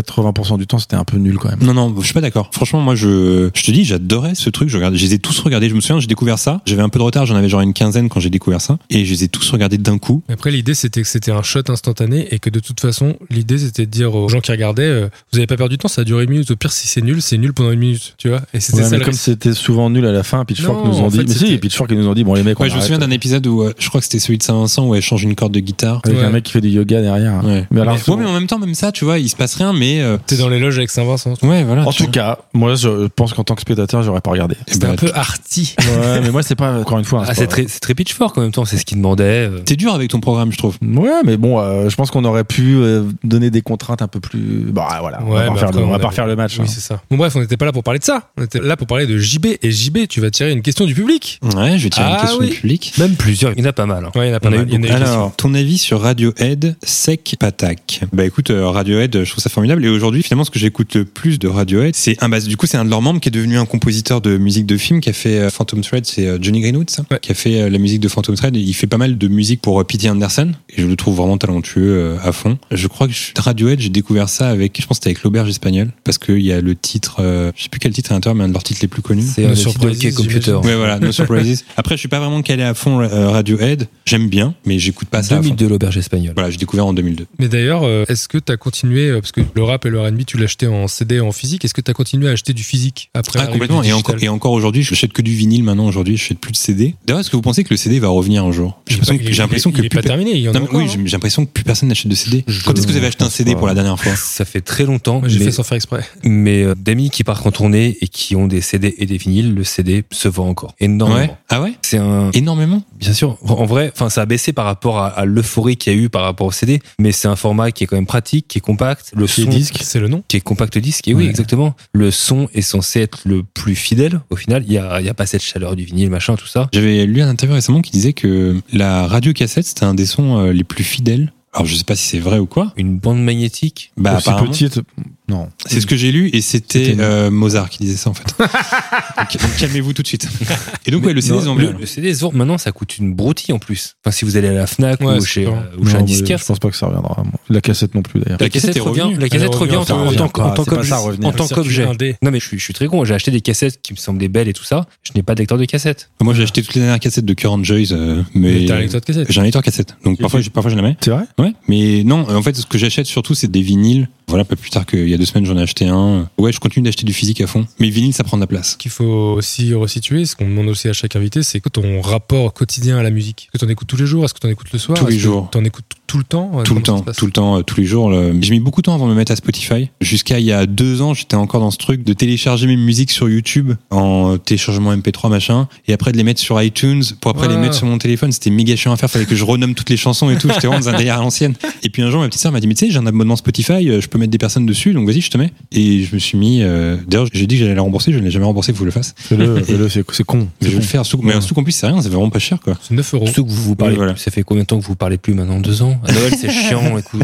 Non, mais voilà, c'est- je- il faut que je le fasse. Et en gros, voilà, j'ai ma playlist que j'ai nommée euh, All Day. Et dedans, je crois que j'ai 18 heures de musique. J'écoute ça quand je travaille. J'écoute ça quand euh, je lis. Quand je sors, euh, je peux pas sortir sans écouter de la musique. euh, J'écoute ça tout le temps. J'imagine que pour vous, c'est pareil, mais il n'y a pas une journée où je, je pense que par jour, je dois écouter 3-4 heures de musique minimum. Non, moi non. Ouais, non? Vraiment, il y a des jours où je n'écoute pas même. Ouais. je crois que c'est j'ai pas le vrai. souvenir de pas avoir écouté de musique un jour. Non, non, mais c'est récent, mais il y a plein de jours où j'écoute pas du tout. Ah la ouais musique. C'est une très bonne question et je, je crois qu'il y a toujours un peu de musique tous les Ouais, jours. moi c'est sûr. Il y a même des moments où je pouvais pas me passer de musique, par exemple quand je faisais du sport. Et là, depuis un mois, j'ai arrêté Ah ouais. parce que ça me parasitait vraiment. J'ai besoin d'être, euh, de me retrouver seul. Focus. quoi. Ouais. Ouais. Non, pas focus, mais me retrouver confronté à des, des vrais questionnements existentiels sans être parasité par une. Oh, Ouais. ok. Une autre question des internautes Alors, autre question euh, d'un internaute. La plus belle chanson d'amour de Geff Steven Bucht. La plus belle chanson d'amour, écoute. Je crois que euh, c'est chef, Steven Bush. C'est un chef avec une toque. J'ai vu sa photo. Ah ouais Bah là, il y a Geves. Ouais, c'est pas grave. de frappe d'Adèle, mais qu'on embrasse parce qu'elle fait un Ah, travail Embrasse, formidable. merci, Adèle. Chef Steven Butch. La plus belle chanson d'amour, écoute, parce que finalement, c'en est une un peu, même si ça parle pas que de ça. Mais récemment, en marchant dans la rue, j'aurais écouté euh, Hors saison de Cabrel. Euh, je trouve cette chanson brillante. euh, et finalement, c'est un peu une chanson d'amour, euh, Hors saison. On a parlé de ton rapport au rap, etc. Et t'as quoi comme rapport à la chanson française et la variété française T'écoutes du français un peu Ouais, ouais, ouais, j'en écoute. Surtout Souchon, euh, vous le dites, parce qu'en fait, quand j'étais petit, mon oncle écoutait à fond euh, Souchon et j'ai vraiment des souvenirs. On partait à l'île de Ré en voiture de Paris à l'île de Ré et ça écoutait Souchon en boucle tout le temps. Ça vient de là. Vincent Delerme aussi que j'écoute beaucoup. Je sais que ça divise un peu, Delerme. Ça continue encore un peu de diviser. bah, Et De bon, l'âme, il y a, alors à grande échelle, il y a le même principe que Causelec, ça raconte des histoires. Exactement. Et je pense que c'est aussi ce que j'aime. Et Delerme, il y a des chansons qui sont formidables. euh, C'est aussi très écrit à fond. C'est vrai que du coup, ouais, effectivement, il y a un parallèle avec Sun King Moon, même si c'est pas le même genre de musique. C'est la voix qui divise pas mal quand même. Ouais, mais plus Il a maintenant. une En fait, voix il a changé. particulière. Entre son premier album et le dernier, il a vraiment changé sa voix à fond. Parce que je pense qu'aussi, il a souffert de ça et qu'il était souvent charrié par tout le monde. Mhm. euh, donc, il a évolué à ce niveau-là. Mais ouais, en chanson d'amour, écoute, euh, pourquoi pas Calling You de GVT Style, j'en parlais tout à l'heure. euh. Est-ce qu'on se fait une troisième question et après on pourrait passer par exemple euh, au Ah, troisième attends, album euh, Ne spoil pas. Le concert qui t'a le plus marqué. Ah, c'est une bonne question, ça. Fin de l'année dernière. En tout cas. Sans pisse ou agri. Ouais. Alors déjà, la première fois que je suis allé en concert dans ma vie, c'était pour voir R. Kelly à Bercy. C'était mon tout premier concert, je me rappelle. Énormément de délinquants sexuels dans la carrière Oh non, non, non, musicale. non, non, non, non, non, non. Tu sais, je le sentais. je sentais que c'était un genre comme ça. là. planait. Si j'ai un souvenir de concert qui est vraiment cool, où euh, en gros j'avais pris en photo donc Bon Hiver à l'Olympia et tout le déroulé de la journée était fou parce qu'en fait j'arrive, il est en loge euh, donc à l'Olympia et j'arrive dans la loge, il est en train de regarder un western de Corbucci, il était sur le canapé comme ça et il me dit vas-y bah viens, il était en tongs et tout à la cool et il me fait vas-y viens, viens regarder le film et tout, euh, vas-y prends une bière et tout. Je buvais pas d'alcool mais j'ai quand même pris une bière en mode euh, bon je vais pas faire mon relou tu vois. Donc je prends une bière, j'ai dû l'arrêter juste au début, j'ai pas beaucoup bu, puis on a regardé comme ça un western, on parlait du film et tout. Tu vois, il y a ce moment où tu te dis, bon, je suis dans les loges de l'Olympia, assis à côté de Justin Vernon, on regarde un western, c'est fou quoi, c'est trop bien. J'avais eu la chance d'avoir des places VIP pour ce concert-là. À l'Olympia, c'est un peu au balcon, en haut à gauche et tout, il y a une sorte de petit encart comme ça. Je suis assis, je regarde le concert et il s'avère que à côté de moi était assis Elliot Page et du coup, j'ai regardé le concert de Bon Hiver assis à côté d'Elliot Page, c'était trop bien. Donc ça, c'était un bon concert. Sinon, quoi d'autre Bah justement, dans ma période photo, j'en ai vu tellement. Si, il y a aussi un autre concert que j'aime Cette bien. c'est- anecdote, ça tombe bien que tu la racontes parce que quelqu'un avait posé la question, figure-toi, dans les De- papiers des internautes. C'était quoi Bah, c'était, est-ce que tu peux nous raconter cette fameuse anecdote avec Justin Ah oui, voilà. Vernon Et du coup, il y avait aussi un autre concert que j'avais bien aimé, c'était mon premier concert à Montréal, un groupe que j'écoutais beaucoup à l'époque, un groupe de folk qui s'appelle euh, Great Ou en Lake basse Swimmers, Non, ok. qui s'appelle Great Lake Swimmers, et c'était mon tout premier concert à Montréal, donc il y avait un petit côté euh, premier concert dans une ville étrangère, c'était cool. T'as fait combien de concerts au fouf Bah pas beaucoup. Ah ouais Non, je me souviens que j'allais beaucoup au. euh, Alors, je crois que ça s'appelait le Divan Orange à Montréal. Oui. Ah, vous connaissez Ouais, J'y ai joué avec Guy. On y a Oh, joué. trop bien. Ouais. Petite salle. Et aussi le Casa Popolo, je crois. C'était devant le Divan Orange dans la même rue. Voilà, c'est là où il y avait les concerts un peu cool et tout. Euh, Il y avait la Tulipe aussi, où j'allais beaucoup. C'est pas la salle justement de Godspeed du Black Emperor et ces trucs. Ça me dit quelque chose de, Peut-être. de constellation, peut-être. Ouais. euh, La Tulipe, c'est euh, sur le plateau, euh, sur une grande Alors, avenue. Vivant Orange, non C'est pas ça Non, je dirais que c'est une bonne Bon, peu importe. quarantaine de minutes à pied. Ah oui, Il y a des Montréalais qui écoutent ce podcast, non Très peu. un, un petit peu, un petit peu. Ah bah tu vois. Douzaine, quoi. Et bah tu vois, On ils les sont- compte sur les doigts d'une main. Mais je crois que ça n'existe plus le Divan Orange. C'est terminé. Non, c'est fermé. Je rêvais d'aller au Fouf. Enfin, je voulais y aller adolescent parce que c'est une salle très punk, très rock, machin. Et j'ai été adulte et j'étais content d'y aller. Mais alors, euh, j'étais quelque part, j'étais un peu déçu. quoi. Ah ouais, mais c'est grand comme salle, non C'est hyper grand, moi C'est- j'adorais. C'est c'est hyper Ouais. grand. Non, mais j'ai vu des mecs un peu genre faire tu sais, du violent dancing euh, parce qu'il y avait un DJ qui passait du hardcore. Ah oui. Et c'était. Alors que Mais- vraiment, j'étais là en train de boire une bière et faire genre, Waouh, putain, je suis trop vieux. pour Là, on ça. parle comme des initiés Ouais. parce qu'on appelle ça les fouf, mais ça Les- s'appelle les foufounes et les- foufounes électriques. Les foufounes ne sont pas, ne veut pas dire la même chose en québécois qu'en français. Est-ce que ce serait pas l'heure de vous et Guigui euh, sur Marco Zelec On va retomber sur nos pattes. Et Ah. évidemment, euh, on va voir si JB s'y connaît aussi bien qu'il le dit en Marco Zelec. Parce que la première question, pour mes deux compères, euh, ça va être un peu du hasard. Mais pour JB, j'espère qu'il va bien répondre. Marco Zelec, il a fait beaucoup de tournées. Mais quelle est sa nourriture préférée Ah, c'est le Est-ce que caldo, c'est- c'est le caldo verde, c'est la soupe de choux. Bah, c'est- Attends. c'est le Non, nom de non, son- non, non, le non. nom de son label. Eh, c'est- Non, non, non. Je vous donne la nationalité de la nourriture préférée de Marco Zelec. Est-ce que Portugaise. c'est italienne, française ou coréenne Ah, bah alors le caldo verde, c'est portugais. Il me semble que c'est son plat préféré. Il vient de San Francisco T'as dit quoi, juste avant Je dirais Dans l'Ohio. j'ai- Italienne, française ou coréenne coréenne. Je Italienne. dirais coréenne. Bah Ouais, je Italienne. dirais, je dirais coréenne aussi. J'irai italienne. Alors, figurez-vous qu'un de ces restos où il est tout le temps, c'est un restaurant italien, mais sa nourriture préférée, c'est coréenne. Bien joué Qu'est-ce qu'on apprend des choses sur Marco Zelec pour ceux qui connaissent pas C'est une question très Mais intéressante. alors, c'est quoi du coup C'est coréenne, je viens de le Mais dire. c'est quoi la bouffe Bah, des bibimbap. Ah non, c'est des- le- c'est comme quand tu dis, moi, ce que j'aime, c'est la bouffe italienne. Lui, c'est la bouffe coréenne. Très bien. Votre Après, j'ai goût- pas votre- le nom du plat. euh, votre- votre- Ah oui, t'es en galère. la- T'es- t'es- T'es t'es déçu toi aussi mais quel est son autre lien avec euh, la Corée à Marco Zelec Bah, Sun Kin Moon et Sun Kin Moon, Eh c'était oui. le nom d'un boxeur. Voilà. Effectivement. un Qui est boxeur, mort. hein. 1m65, un poids plume euh, coréen. Sung un Kim poids Moon. mouche. Si Poids je- mouche. Alors, hein, une autre question pour euh, les gens qui sont partis en tournée. Que peut-on trouver sur son rider de tournée Ah. Il veut des sardines et des avocats en loge. Il veut une loge de minimum 40 mètres carrés sans miroir. Ou alors, il n'envoie jamais de rider. Bah, je crois qu'il n'envoie jamais de rider, non Moi je crois qu'il n'envoie jamais de rider. Moi, je crois qu'il veut la, la première option. Les sardines et les avocats Oui. Ah, bah, C'est une très bonne réponse de Ah Mitch. ouais Eh bah, oui. tu, bah, tu vois, j'en apprends des choses. Il demande des sardines et des avocats parce qu'il dit que pour les avocats qu'il est trop vieux pour manger un vieux sandwich de merde en sortant de scène et il veut une nourriture saine. Parce qu'il Il est- faut, il faut est- c'est pas vraiment un oublier mec qu'il est sympa. cali- faut pas oublier qu'il habite en Californie à San Francisco. Et dernière question, parce que j'ai Ah bien bossé. Eh oui, dernière question du petit quiz à Guigui, euh, Marco Zelec. L'album est sorti en février 2014. Et vu qu'on a des cinéphiles autour de cette table, comme quel film en février 2014 Grand Budapest Hotel, Les Huit Salopards ou Boule et Bill Alors, est-ce que tous ces films sont sortis en genre année proche, genre 2015, Je 2014 ne veux pas le savoir. Je veux savoir. Ouais, si t'as mis Bully Bill, c'est que c'est tentant quand même. Il est sorti en février 2014 comme quel film Pff, Je dirais les trois. Moi, je Grand dis un Grand Budapest Budapest Hotel. Moi je dirais les trois aussi. Les Huit Salopards ou Boule et Bill Je dirais les trois. Mais parfois, il fait des phases comme ça où il dit Ouais, les ouais. trois. Personne ne dit Boule et Bill. Bully Bill, Bah, allez. si, il est dans les trois. il Je y a dis les- Bully Il y a Bill. les trois. La bonne réponse, c'est Grand Budapest Hotel. Ah, bah, j'avais dit. Je suis niqué. Ouais, c'est juste pour, c'était vraiment juste pour qu'il change de réponse. et ben voilà, et ben très bien joué. On va passer au troisième album, messieurs. Bravo. Troisième album euh, choisi par Jean-Baptiste, qui n'est autre que Apollo euh, de Brian Eno, qui est sorti en 1983. ah Warren G. C'était Oui. doux, Sun Kill Moon c'est doux. Alors là, euh, Brian Eno Apollo, euh, C'est de la Watt. C'est du satin. Alors comment on appelle ça quand on est c'est pas cinéphilie mais pour la musique c'est pas non c'est pas voxophilie c'est quoi C'est La quoi musique l'équivalent de cinéphilie pour musique bah mélomanie. mélomanie on appelle ça Mélomanophile. mélomanophilie Mélomanie. Bah, on, va dire, Musicophile. on va dire que c'est la mélomanie. Ma mélomanie a évolué et continue d'évoluer encore aujourd'hui. Et il y a une période où j'ai commencé à écouter beaucoup de ce qu'on appelle de l'ambiante musique. Et j'ai découvert cet album de Brian Eno. Et d'ailleurs, j'ai découvert le travail de Brian Eno grâce à un acteur qui s'appelle Jason Schwartzman. Et à l'époque, je regardais beaucoup, euh, en plus de regarder 60 Seconds Left, je regardais beaucoup une émission qui s'appelait, euh, d'ailleurs, qui existe encore aujourd'hui, je crois, qui s'appelle What's in My Bag des boutiques à Mohiba. euh.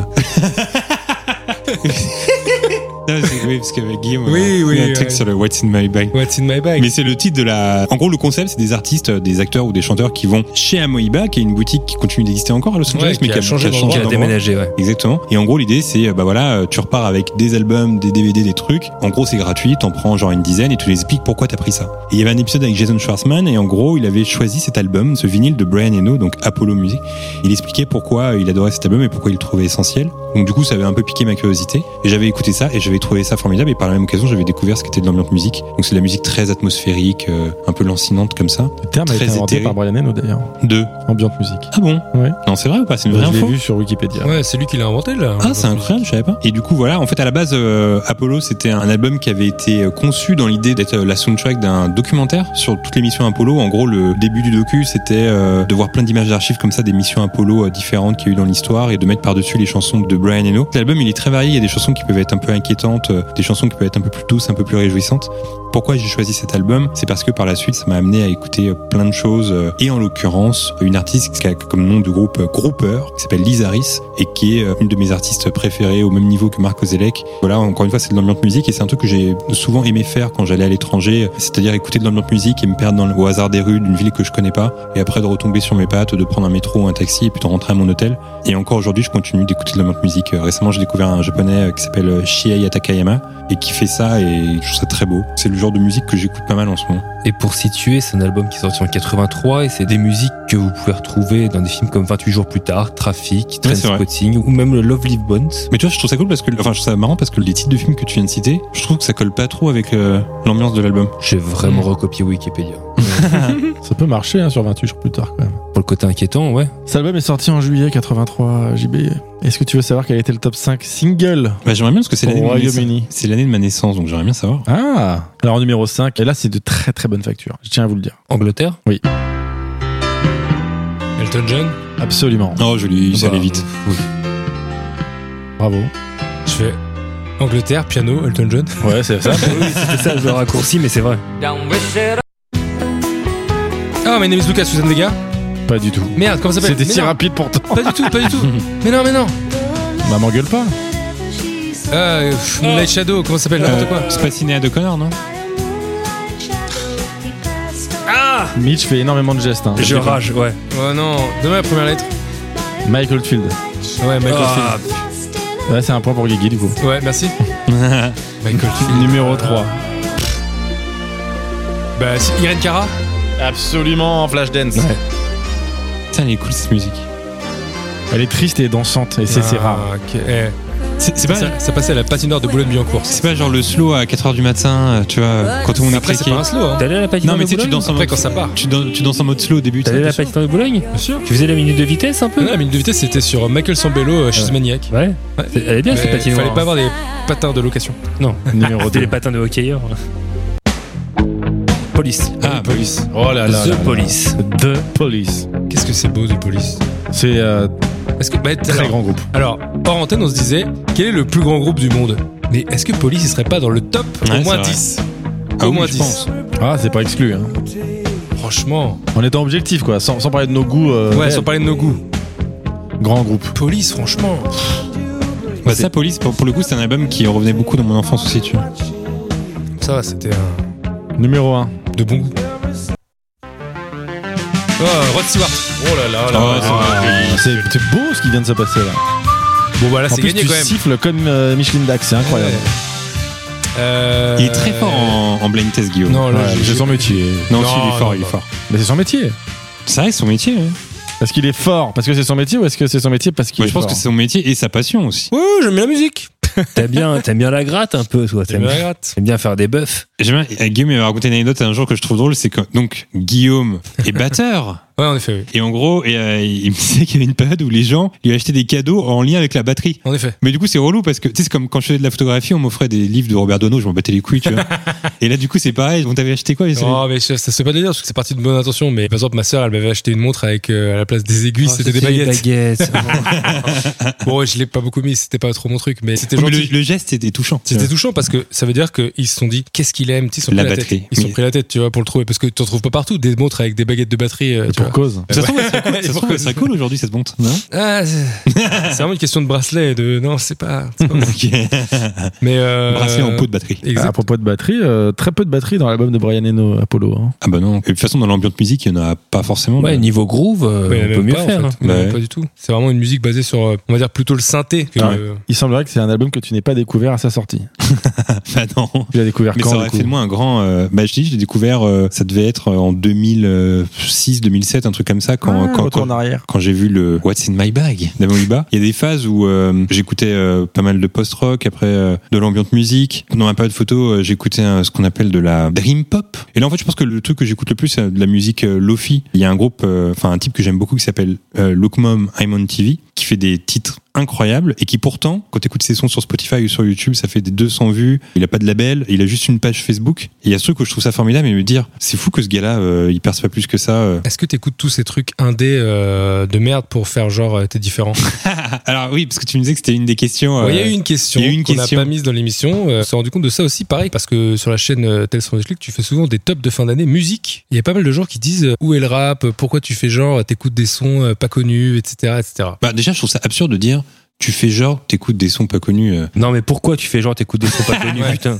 Mais non, mais en fait, tu choisis pas, t'écoutes la musique. Et tu vois, ce serait une telle entreprise de se dire alors je vais faire écou- exprès d'écouter de la musique que les gens n'écoutent pas trop pour qu'un jour les gens se disent. Enfin, c'est absurde, quoi, tu vois. Ouais, ça n'a pas de sens. C'est un truc que, enfin, je sais pas. Si t'écoutes de la musique qui est pas forcément écoutée par tout le monde, c'est que soit t'es pas t'es bizarre, mais en tout cas, euh, bon allez, pourquoi t'écoutes ça Personne connaît, c'est nul. F- Franchement, je trouve ça, moi, je trouve ça bête. Voilà, je trouve ça un peu bizarre de dire ça. euh. Mais Je- enfin, pourquoi moi, ça me dépasse un peu. Li- Limite, c'est- je trouve ça fou de devoir répondre à une question comme ça parce que c'est tellement mais absurde, T'as pas- tellement En bête. plus, t'as pas à justifier les goûts Oui, c'est de ça. tout ça. De base. Exactement. Après, là, euh, la sélection que t'as faite, elle est quand même plutôt connue. C'est-à-dire, euh, Marcos Alex. Ouais, c'est connu. Brian Eno, c'est Brian Eno, connu. c'est archi connu. Ouais, à fond. Brian Eno, si on peut le rappeler, il était dans Roxy Music, il a bossé avec U2, il a bossé avec Devo, il a bossé avec. Genesis. mm, ouais, masse de gens. Il est archi, archi connu. Ouais, Ah, à fond.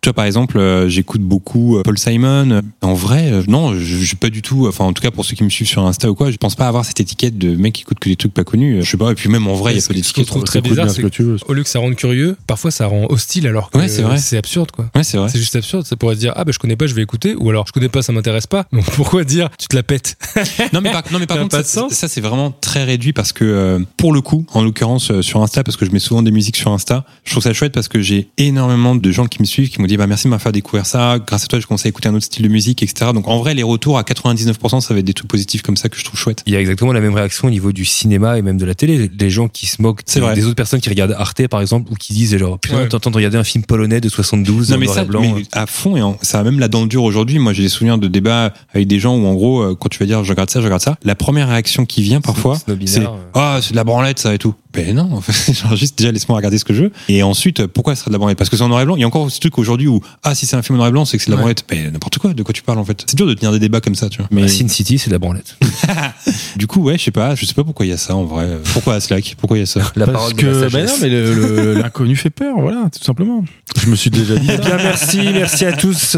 Oui, effectivement, ça revient euh, quand je fais mes tops d'albums de fin d'année. euh, pourquoi il n'y a pas de rap Pourquoi il n'y a pas de rap Comme si c'était une obligation de mettre du rap. Bah. Ouais, c'est pas une obligation de Ouais, mettre du en rap. fait, c'est tellement populaire. Mais pff, c'est voilà, c'est les gens, euh, ils ont le droit d'aimer le top 50 et les blockbusters, et puis ils ont le droit de pas aller voir, de pas aller fouiller ailleurs. Mais c'est vrai que c'est toujours pénible de se faire euh, réprimander parce qu'on décide d'aller visiter euh, des territoires un peu plus euh, Mais- et- et, sauvages. je pense que c'est encore plus compliqué pour des profils comme Mitch, Guillaume ou Aslak, parce que vous qui écoutez beaucoup de métal et de hardcore, il y a vraiment ce truc que j'ai souvent observé de ah non pourquoi t'écoutes ça euh, ou alors c'est chiant d'écouter ça etc. Bah mais mec par euh, contre- laissez-les écouter quoi. Par contre nous on n'a pas la dimension euh, intello qui va avec le fait de ok il écoute des trucs pas connus donc il se la pète. Nous on a la dimension genre ok c'est inécoutable. Ouais, c'est Ouais pire. ouais le mais, truc. ouais, mais- non mais ça se rejoint je trouve parce qu'il y a de toute façon il y a le même euh, Non, il le y a le fait- même point commun qui est pourquoi t'écoutes ça. Ouais, Mm. c'est le fait de devoir s'expliquer. Tout Exactement. le temps. C'est-à-dire que quand tu fais passer une chanson de hardcore ou d'un truc de métal ou de grind, machin, c'est genre non, mais c'est du bruit, euh, mais est-ce qu'il y a des paroles, machin ouais est-ce qu'il y a des Et tu- paroles Et tu, Oh dois, là et tu là. dois quand même justifier à chaque fois euh, tes goûts. Ce qu'on demande pas à un fan de rap ou de... Peut-être au début, quand les parents faisaient Yo-Yo Ziva. Ce qui est intéressant, et on a pu se rendre compte, c'est que dans une soirée, maintenant, mettre du rap, c'est devenu le truc où tout le monde va être d'accord. Alors que à la base, c'est quand même une musique qui était censée être euh, Contestataire. contestataire, anti-système, etc. C'était une musique que les parents rejetaient ou ils disaient oh non c'est horrible, etc. Oui, mais et c'est- maintenant c'est devenu, C'est devenu la c'est variété. devenu la musique du franc prix quoi. Ouais c'est vrai. C'est quand même euh, très bizarre. Bah, tu vois que genre Soprano, là je suis passé il y a pas longtemps euh, pour aller à la Drancy devant le Stade de France et euh, Soprano devait faire un Stade de France. Bah, C'est ça. machallah, euh, bravo. aux Ah non, mais Sopranos. bravo à lui, mais euh, ça prouve que le rap est devenu. On est d'accord qu'il fait du rap. Ouais, il fait de la main, il fait de la Ouais, variété. ouais, maintenant. il fait durable la variété. Le seul truc que je trouve ridicule, qui mérite, je dois le dire, un petit truc qui mérite comme ça, c'est parfois quand je vois des. C'est vraiment un truc que je trouve ridicule. Quand je vois des mecs ou des meufs, genre du 16 e ou tout comme ça, qui sur les photos font des gestes gang parce qu'ils écoutent du rap, je trouve ça tellement ridicule ce truc. C'est un Avec- truc qui m'énerve. C'est un truc comme ça que je dis random qui m'énerve. mais avec ouais, qui on t'as avait raison. parlé justement de ces jeunes euh, du 16 e qui sont là, genre, voilà, je te jure, et qui, qui C'est parle en KR1. Yvick, Yvick Avec qui dit Yvick. ça. Et il y a ce Ah ouais truc, euh, Bah ouais, ouais, je c'est pense- c'est l'article de langage. c'est- pff, C'est une expression comme une autre pour. C'est le signe de Joule qui a créé tout ça aussi. Maintenant, tout le monde fait le signe de Joule. Ouais, mais il y a un truc de se dire. Tu en fais vrai, rarement le signe de Ah. Joule, JB. Non, je le fais pas, mais euh, en fait, un jour, on avait une discussion avec Guillaume, il me disait, le truc, c'est que ils font ces gestes, etc. Il y a un truc, regarde, je suis dangereux. Mais c'est plus devenu dangereux, le rap, aujourd'hui. Comme tu le disais, Mitch, c'est devenu une limite de la variette, quoi. Il y a plus ce côté, euh, j'écoute du rap, ou euh, moi, je me souviens quand, dans les années euh, 90, euh, quand j'écoutais du rap, j'ai en souvenir un truc où, en gros, j'écoutais euh, le titre euh, La lettre de Lunatic euh, quand c'est sorti euh, dans ma chambre, et euh, il y avait mon grand-père, euh, mon grand-père du côté de mon beau-père, qui était entré dans la chambre et qui m'avait dit, mais arrête ça, qu'est-ce que t'écoutes, Euh, arrête ça tout de suite, etc., qui était vraiment vénère que j'écoute ça, en fait parce que les paroles étaient aussi brutes. Il y avait un truc de euh, ramène-moi une petite pute euh, bête sans but que je lui mette ma longue bite. Il y avait un Crier truc du quand même- bout de ma Ouais, longue pas bite, mal. ouais. Ouais, voilà, il y avait un truc un peu violent et tout, et donc je, je peux comprendre comme ça qu'un Une belle qu'une- assonance. qu'une personne âgée se dise euh, mais c'est scandaleux ce que t'écoutes quoi, tu vois. Mmh. Et donc il y avait ce truc de provocation, mais je pense que ce truc de provocation, bah aujourd'hui il n'existe plus vraiment. euh. Ça dépend les groupes. Bah, mais- je pense qu'il doit y avoir une scène indé du rap où il y a des textes hardcore, des trucs. euh, Ah bon, Non, tu mais, penses euh, Moi je pense que Franchement, Booba, c'est hardcore quand même. Enfin, même euh, ça cartonne. Maintenant encore Bah, c'est un peu crado, quoi. Bah, c'est que c'est Booba, en fait. Tu sais, il cherche à. Je sais pas, j'ai écouté le truc ultra là, j'ai écouté trois titres. je sais pas. On parle Ah, peut-être- d'actualité, hein, mais. Peut-être qu'on est habitué aussi. Mais C'est ça, parce qu'en vrai, t'es- quand tu lis les paroles, c'est ça quand même parle de sa queue dans. Non mais, dans- non, mais il y a quand même il y a quand même un moment où le rap en France, le ministère Hammer, c'était allé jusque sur les bancs de l'Assemblée, Tu sais, ça faisait de la Mais c'est vie des parce que journaux. c'était- c'était c'était nouveau. Et Bah là, Sniper, non, mais- Sniper aussi à Ouais, l'époque. mais non, non, non, mais Frisk Orleans, ça l'a fait cette année. Hein. Oui, non, Ouais, mais voilà. Me- Medine l'a fait aussi, mais il y a la majorité du temps, je sais pas, je vois plus trop de, de Subversion.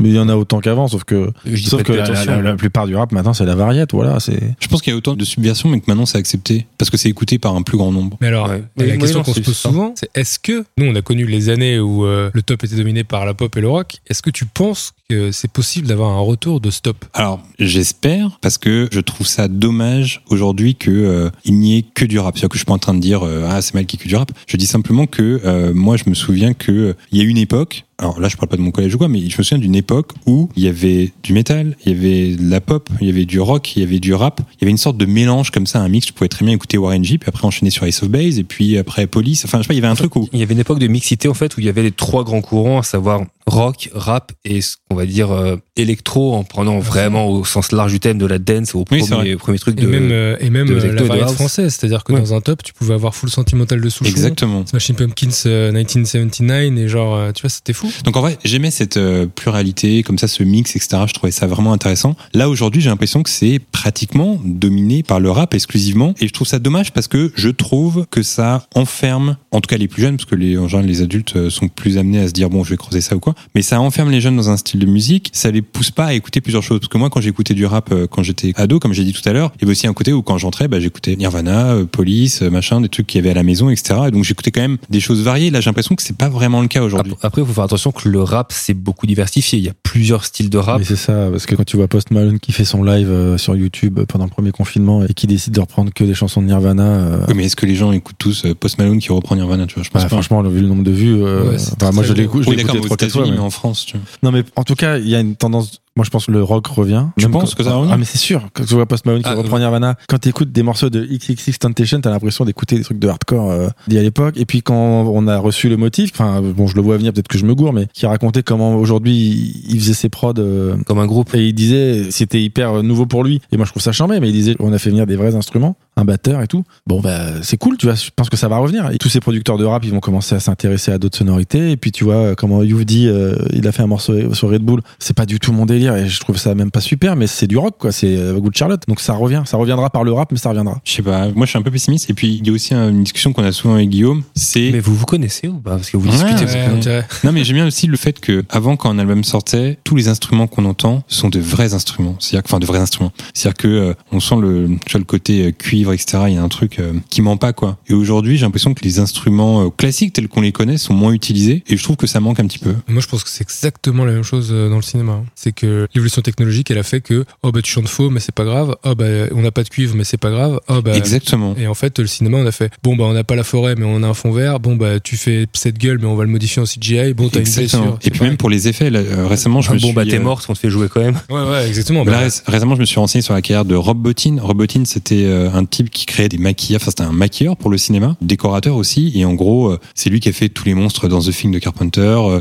toutes ces choses-là et tout. Il a travaillé sur euh, Basic Instinct, euh, des cadavres, etc., machin, enfin, en gros, voilà. Et en fait, aujourd'hui, il ne travaille plus pour le cinéma parce que maintenant, tous les effets sont euh, digitalisés. pour la majeure partie. Et cette nouvelle ère lui a fait perdre son métier carrément. Et c'est vrai qu'à l'époque, il y avait un truc, euh, moi, qui me manque, euh, ce cinéma un peu palpable euh, qu'on retrouve plus aujourd'hui. Souvent, je cite cet exemple-là, mais j'étais allé voir euh, le dernier, enfin le Thor Ragnarok, celui de Waititi au cinéma. C'est un des rares films où je suis parti avant la fin parce que il y a une scène qui m'a vraiment marqué. Où en gros, je crois que dans le film il y a Anthony Hopkins et on voit Anthony Hopkins qui discute en haut d'une falaise avec le personnage principal. Oui, c'est quand il est euh, mort ou quand il revient. ou- Ouais, je crois. Donc c'est genre dans, Petit spoil, dans la passant. première vingtaine du film. Et c'est tellement grillé, ça se voit que c'est une fausse falaise. Ils sont en, en fond vert. Et là, en regardant ça, j'étais en mode, bon, bah, pff, allez sur la falaise, quoi, tu vois. Vous pouvez Oui, quand même vu- faire l'effort d'aller ouais. sur une falaise. Vu Tu sais, le ça bu- demande pas vu des le effets budget, ouais. spéciaux de malade, quoi, tu vois. Aller juste sur une falaise pour que ça fasse réel, quoi. Et le fait que ce soit un peu, genre, ça faisait un peu une ambiance jeu vidéo, c'était grillé, que c'était du fond vert et tout. Je passe ma sortie du film. Il y a eu un côté de, où j'en ai un peu marre, puis je suis parti, euh, j'ai pas vu la fin du film, c'est une dernière fois où je suis parti. Mais il y a ce côté où, Ça, euh, ça finit bien. ah ouais. Mais il y a ce côté où je me dis, euh, bon, bah, faites du vrai cinéma quand vous pouvez le faire, tu vois. Je sais pas. Ouais. Après, c'est toute cette nostalgie aussi des animatronics qui nous a fait rêver avec Jurassic Park, par exemple. Ouais, mais là, tu vois, c'était même pas, euh, il y avait même pas de trick ou tout comme ça. C'était juste, euh, voilà, on a la D'accord. flemme, c'est quoi, c'est compliqué. Il y aura Ouais, mais peut-être c'est- la météo qui sera capricieuse. Bon, vas-y, on le ça, fait en ça fond aura vert. son charme, tu vois. Je fais souvent, euh, enfin, je me remets dans la perspective des années 80 avec le début de la New Wave où ils ont découvert les 808, les 909, tous ces boîtes à rythme et ils se sont dit, plus besoin de batteurs, ça sonne pareil, tu vois. Et ils ont sorti des boîtes à rythme et je pense que les batteurs à l'époque ils devaient être consternés en se disant, mais vas-y, prends un batteur, euh, Hmm. t'es vraiment un con euh, au lieu de nous faire chier avec tes boîtes à rythme. Bah, 30 ans aujourd'hui, on trouve ça tous trop cool d'avoir euh, ce grain des boîtes à rythme. Euh, Ça s'achète d'ailleurs des milliers d'euros les originales.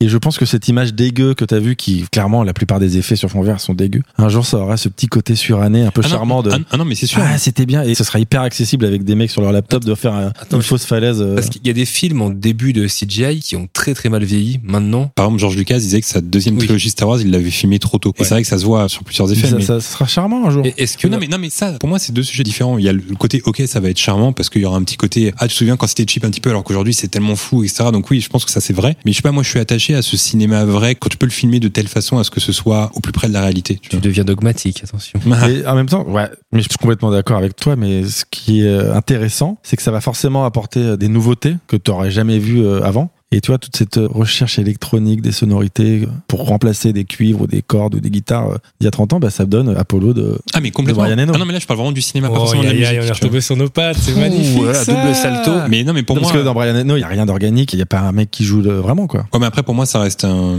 Tout son produit est un instrument en soi, quoi, tu vois. C'est juste que, en fait, le truc, c'est que quand on fait trop usage pour un certain type de musique, ça devient un peu chiant. Et c'est toujours cool. Par exemple, il y a un groupe que j'aime beaucoup qui s'appelle Pine Grove. Et tout ce qu'on entend, c'est une guitare, c'est Hmm. une Mm. batterie, etc. Et il y a un côté un peu rafraîchissant, tu vois, d'écouter ça. Mais non, mais je suis d'accord avec On toi. entend la pièce, quoi. Hein Tu sais, on dit souvent ça, qu'on entend la Hmm. pièce, en fait. Ouais, à fond. No Pain Grove. Ah mais moi je suis à fond pour entendre la pièce. Pour moi plus ça sonne brut, mieux ça vieillit. Mais ce que je veux dire c'est que bah, les gens ils proposent des choses, ils font de la CGI, ils font de l'électro. Après c'est tu prends ou tu prends pas. tu Après, je vois. suis pas contre. Mon point, c'était de dire ne pas trop en abuser quand euh, on peut encore faire du cinéma réel. Ouais, mais il y a un contre-exemple dont on a parlé tout à l'heure et qu'on adore tous autour de cette table musicalement. Un mec qui partait de la folk et finalement qu'on a fait un truc complètement fou parce qu'il a rajouté 15 machines et de l'autotune, etc. C'est bon hiver. J'ai un peu décroché du coup. hein. moi. Bah, je suis un peu comme Aslak, moi. C'est-à-dire que toute sa période euh, Beach Baby, etc., machin, un peu ambiance, euh, je suis dans ma cabane, euh, juste avec ma guitare et tout. Même euh, l'album euh, qui a fait sa renommée avec Holocene, etc., je trouvais ça formidable. Et pourtant, c'était un, Ah ouais. un peu un album charnière parce qu'il y avait un mix de son style d'avant et on sent que ça tend vers son style d'après, cet album-là. C'est meilleur. Et bah, un peu comme Benji, il y a ce truc où j'ai l'impression qu'il y a toujours un album avec les groupes où, en gros, il y a la musique d'avant et la musique qui va Ouais. arriver après, tu vois. Ok, computer à fond. Ouais, voilà, tu vois. Mm. Et en gros, moi, je te rejoins un peu à Slack. J'aime bien, je continue d'écouter, mais je suis moins sensible qu'à sa musique du début. Mais voilà, mais c'est ça, c'est que tu trouves ta techno, tu trouves un truc, euh, tu proposes, bah moi je dispose ou pas, tu vois. Et bah, si je dispose pas, c'est pas grave, il y a d'autres trucs à écouter. Oui, avec Radiohead, c'est clairement ce qui s'est passé aussi. Il y a plein de gens qui ont lâché l'affaire, qui aimaient euh, The Bands, qui aimaient jusqu'à OK Computer, qui ont tenté un Kid A ou un Amnesiac derrière, et ça s'arrêtait là pour eux. Mitch et Guillaume, vous écoutez encore Bon Hiver aujourd'hui ou Mais je me suis arrêté à l'album après, euh, justement, euh, où il y a Holocene, là, après le blanc. L'album où c'était 2-0-0T, c'est un truc mathématique. là. Hmm. Mm. Ah, j'arrêtais avant. Je trouvais ça super bien et après, c'est- après j'ai pas trop écouté la Mais tu vois, cet album-là, c'était le genre d'album qui prend plusieurs écoutes. Au début, tu peux être un Ouais. peu en mode, oh, je sais pas trop. Et en fait, à force de l'écouter, tu trouves ça formidable. Mais c'est vrai que le dernier, j'étais C'est un peu là, trop. genre, C'est un peu J'ai trop. pas écouté le dernier. Par contre, tu sais que c'est de la qualité, tu sens, tu entends le taf euh, colossal, mais moi j'ai voilà, c'est- Hmm. C'est des ça sensibilités s'adresse aussi. plus à moi, exactement. Donc je retourne à l'ancien, euh, pas de galère. Je pense que là, les gens qui vont écouter aussi le Brian Eno, c'est une sensibilité à avoir, que ça reste de la musique ambiante. Alors, le Ouais, mais Brian par Eno, exemple, pour tu le vois, coup, je l'adore. Contrepoint de celui d'avant. Mais tu vois, par exemple, il y a une chanson dans l'album qui s'intitule Always Returning et qui est complètement dit, parce que là, on parle Tu peux nous d'ambiance. la fredonner Ouais, ça va être compliqué, ça. là. mais, mais qui va être complètement différente des autres titres. Limite, ça pourrait être une chanson euh, bah, un peu plus entraînante, un peu plus réjouissante et tout. euh. Et c'est aussi pour ça que j'aime bien cet album, c'est parce que euh, il y a plein d'ambiances différentes. Là où, par exemple, l'album de Sun Funky Moon, euh, bah, les chansons se suivent un peu, se ressemblent un peu. Et là, dans l'album de Brian Eno, ça va d'une ambiance à l'autre, d'un univers à l'autre, euh, de titre en titre. Et je le trouve hyper complet dans le style ambiante musique. Vous avez, vous, des scores, des thèmes préférés ou des bandes originales Euh, Je Mar- parle à Mario Sly Kart qui sur, gueule. euh, sur Nintendo. Non, mais c'est vrai que la dernière fois, on jouait et on se disait que les musiques étaient vraiment cool. Elles sont cool grave. Elles sont bien. Non, récemment, j'avais beaucoup aimé la BO de Ghost Story, c'est une dernière. Et sinon, là, je réécoutais récemment la BO de Paris, Texas, par Raikouder, Ah, trop qui est bien. un gratteux. Et j'écoutais un peu, du coup, Raikouder, j'ai découvert ce gars, et je trouve ça euh, magnifique. Mais alors. Et d'ailleurs, euh, pour ceux qui aiment Ray Cooder, en ce moment, j'écoute un type, je crois qu'il s'appelle euh, William Tyler, et c'est la même ambiance que Ray Cooder, c'est genre de la musique. mais guitare tu vois, style un peu. Ouais, voilà, tu vois. Et c'est formidable. À Slack Moi, pour moi, la masterpiece absolue, c'est Virgin Suicide R. Ah ouais. Ouais, R, c'est cool. C'est vraiment la BO que j'ai le plus saigné. On entend la pièce. hein. Ouais, on entend très bien la Bah, D'ailleurs, la BO de Lost in Translation est très cool aussi. Est-ce qu'on passerait pas à une question du public Allez là Question du public qui est la chanson pour ton enterrement. Bah écoute, c'est une bonne question signée Axel Bruck, c'est impossible à dire. Axel BRK. Écoute, je pense que ce serait une musique qui est euh, issue d'un film qui s'appelle The Plague Dogs, qui est un dessin animé. Alors là, comme ça, ça peut paraître joyeux, mais c'est un dessin animé pour adultes très triste, très glauque. Et la chanson s'intitule. Alors attendez, il faut que je retrouve parce que là j'ai un petit trou de mémoire. Plague Dogs, Euh, j'ai vu, j'ai vu quelqu'un en parler dans un livre récemment. Oui, c'est vrai, c'est dans le livre, effectivement. Je sais que la chanson commence par euh, I don't feel no pain no more. Et la chanson, je vais vous dire ça tout de suite, il y aura un peu de montage, hein, Slack. hein, non C'est passé Johan euh, qu'on embrasse et qui est ici, qui nous On, enregistre. on embrasse. C'est qui fait Ils un sont- ils boulot sont dehors, phénoménal ils parce sont- que depuis plusieurs épisodes, vous avez sans doute constaté que le son Et est magnifique. exceptionnel, Bah, On entend bravo. la pièce. parfaitement monté et c'est grâce à Johan. C'est le Bravo, travail Johan. d'un seul homme. Alors, c'est une chanson qui s'intitule Time and Tide de Alan Price. Ah. Et les paroles commencent euh, comme ça. I don't feel no pain no more. I left this cruel world behind and I found my peace of mind. La chanson est magnifique. C'est une question très badante. T'as fait anglais LV1. Euh, ouais. On peut te poser une dernière question parce qu'on avait eu beaucoup Ouais. de questions du public, on pourra pas toutes les faire, mais Alors, le groupe le plus cool que t'as pris en photo, bah, je veux dire pour la symbolique euh, Sonic Youth, et c'était une question de Pierre PTI. Et la dernière question, l'artiste avec qui tu rêves d'échanger Adre 93. Bah écoute, euh, pas forcément euh, je fais Marc un Ozlek. dîner avec un artiste. Pas forcément Marc Ozlek parce que, comme on l'a dit tout à l'heure, il a l'air très dur et très austère. C'est possible que tu passes une mauvaise soirée. hein. Si tu passes une soirée Ouais. avec lui, juste euh, lui et les autres. Bah, déjà, les- tu vas manger de l'avocat et des sardines. Mais en plus, ouais. un artiste avec qui je pourrais échanger euh, musical, écoute, je sais pas trop. Il y a aussi, ce, tu vois, il y a toujours ce truc où euh, quand t'admires quelqu'un, c'est toujours mieux de pas discuter avec la personne et de rester un peu comme ça dans tes, dans l'idée que tu te fais du personnage et de l'artiste. euh, Il y a des chances que tu sois déçu, tu vois. Enfin, que tu sois déçu ou que tu sois. euh, Ah, mais C'est toujours le truc de rencontrer une mythe et vous réaliser son fantasme. Ouais, voilà, c'est ça. Donc, Bah, euh, pas de choix d'être T'as déçu. été déçu, ça veut dire. non, non, mais C'est déjà arrivé ou pas Sans citer de nom. hein. déçu par. euh, Des artistes que t'as rencontrés. Ah non, pas vraiment, parce que euh, en général, c'est toujours bien passé. Je me souviens d'un groupe qui avait été détestable et j'ai oublié le nom. C'est bien dommage pour l'anecdote. Ah, ah, pardon, on continue. Et non, ils avaient été détestables, mais en général, il y avait les types étaient vraiment sympas. Un type qui était vraiment sympa, c'était Mac DeMarco. Je l'avais vraiment trouvé cool. À la base, il avait pas eu de chance parce que quand je l'avais pris en photo, il s'était fait voler son laptop euh, sur une date à Hambourg, en Allemagne. Il avait tout son prochain album, tout ce qu'il avait écrit pour le prochain album, c'était dans le laptop et il s'était fait voler. Donc il était un peu déprimé. Et puis pour ce soir-là, euh, il savait pas où dormir. C'était vraiment les tout débuts de Mac DeMarco et il était avec son groupe. Ils étaient genre 3-4 je crois. On avait parlé, ça se passait bien, etc. C'était cool. Et euh, en gros, j'étais resté avec eux. Et à la fin, il me dit, ouais, bah, tu sais pas où est-ce qu'on peut dormir, etc. Est-ce que t'as pas un plan et tout, machin? On discute et tout. Et après, il me dit, bah, est-ce que chez toi, c'est possible et tout? Et moi, j'habitais chez ma mère à Drancy. C'est vraiment impossible de ramener Mac de Marco et ses potes euh, chez ma mère à Drancy en prenant la ligne 5 jusqu'à Bobigny, Pablo Picasso. C'est impossible, tu vois. Et du coup, euh, je leur ai dit, bah, j'aurais bien aimé et tout, mais euh, pff, ouais, c'est compliqué, euh, machin et tout. euh. Et voilà, c'est dommage. Mais si j'avais eu mon appart, il serait venu, il aurait fait une très bonne anecdote à C'est raconter. vrai. Quel dommage. Ah, il a des Un petit- anecdotes pour ça. Ah oui, c'est Ah. vrai, j'ai une anecdote. Un dîner avec Mac Alors, DeMarco, là, pas juste, mal. juste le fait de dire, tu te souviens cette fois où Marc de Marco a presque dormi chez moi Ouais, c'est vrai, ça fait une anecdote en soi. C'est vrai. Comme quoi, c'est pas mal. Et Eh, j'ai l'impression que c'est l'heure du. Ah oui. Le quiz à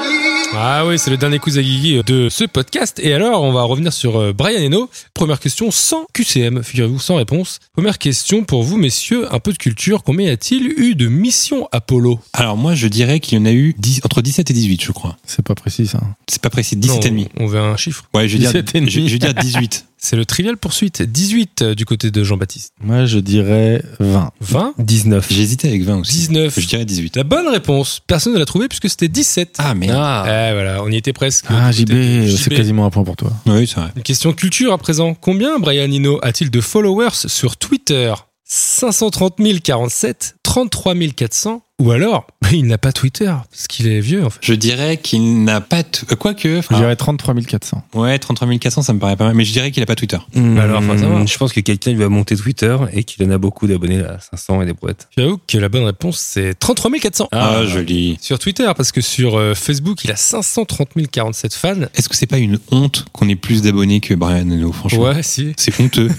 c'est vraiment honteux. Évidemment, j'ai gardé ma meilleure question pour la fin. Vous allez vous rendre compte que je travaille beaucoup pour ce quiz. Quel est le travail de Brian Eno B-R-Y-A-N E H-E-N-A-O-U-L-T Brian Eno Il est pilote de rallye, contrôleur de gestion ou chanteur de country canadien. Brian Eno. Moi, je vais dire contrôleur de gestion pour le panache. Je dirais, je dirais Ah, pilote. Je je vais aller sur contrôleur de gestion aussi parce que c'est un petit fumé. Il y a un petit fumet Pilote de rallye, t'as dit Ouais. La bonne réponse, c'est contrôleur de gestion. Ah, bah voilà. Et si vous le cherchez, il est sur LinkedIn et il bosse à Montagne-sur-Sèvre. Brian Eno. C'est un Français C'est un Français, oui. Eh bien, on- on- on l'embrasse. Brian Eno à Montagne-sur-Sèvre, il est contrôleur de gestion. Si vous cherchez un contrôleur de gestion, n'hésitez pas à le Ça se trouve, il contacter. connaît même pas Brian Eno. Bah, c'est possible. Mais ça me fait penser à ce qu'on voulait faire, euh, enfin, ce que tu voulais faire dans le podcast à appeler les gens euh, qui ont Ouais, le c'est même vrai. nom. On l'a testé sur deux Bonjour, vous êtes épisodes. Brian Eno Au début du podcast, je voulais faire un truc, mais je me suis très vite rendu compte que ça marcherait pas.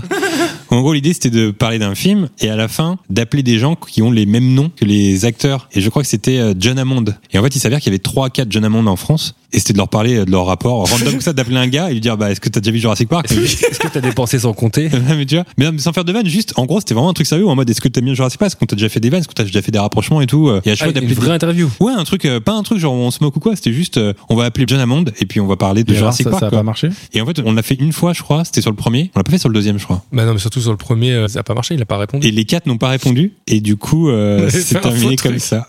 Un faux truc avec un gars qui répondait, genre si c'était lui et tout. Ah non, c'est dans le pilote qu'on avait fait, non non, dans le pilote. Ouais, On dans a le essayé pour pilote. le pilote, ça ne marchait pas. Ouais, non. Mais après, se moquer, de toute façon, euh, tu dis c'était sérieux, mais se moquer de quoi Ah non, on Alors, s'en- t'as le même nom que le mec de Jurassic Park Ah, mais justement, c'est drôle. Bouffon Bouffon C'est l'heure du blind test ultime. Ah, c'est le Blind Test Ultime, Et mais il y a alors- un jingle maintenant. Mais oui, parce qu'en fait, on s'est rendu compte, et ça fait plusieurs épisodes, que Yvick nous avait fait un jingle et j'avais oublié. Exact. Et le jingle, le voilà. L'ultime blind test. Waouh. Il est bien. Bah, tu sens la pièce là ou pas Il est concis. Ouais, il y a la pièce là. Alors, j'ai fait un blind test dont le thème euh, est tabs. Ah, pas mal. Car les artistes sont tous des personnes euh, qui ont leur euh, épisode de tabs. Ah, trop bien. Bah Donc c'est un avantage pour JB, mais aussi pour Guigui. Donc Non, non, Mich, non. tu peux aller te faire foutre euh, Non, sur non, ce. non. Allez, non, Moi j'y vais. Moi, je vais pas vous mentir, il y a deux trois morceaux faciles, mais deux trois petites difficultés. Allez, c'est parti, numéro 1. Bah oui. il est là. Miami. Ah, Je n'étais pas vraiment parti. C'était un des morceaux faciles. Numéro 2. Et je veux euh, l'artiste de Tabs. hein.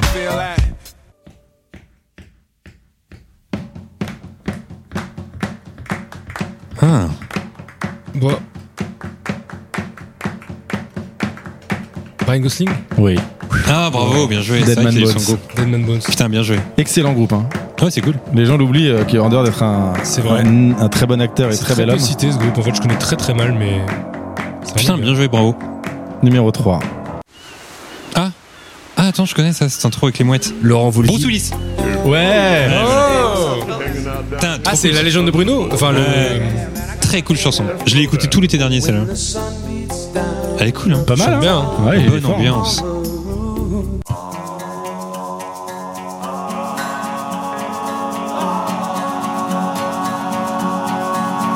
Some folks ride Elvis. like the wind. Il y en a eu un sur Elvis Non. Non, il- Non. Whispering pines to Bah attends, c'est guide incroyable. them, And the burning light inside them. Putain, alors là, un indice Il y a eu un tab là-dessus Il y a eu un tab sur ce type, ouais. C'est probablement. euh, Ah, Nicolas Cage Non, The sounds they Mais C'est pas Clint Eastwood. non. Le fils de Nicolas Cage. echoes out of molehill. Euh, un indice, un indice. euh, acteur américain C'est lui qui chante Ouais. Bah c'est cool. Long before they go.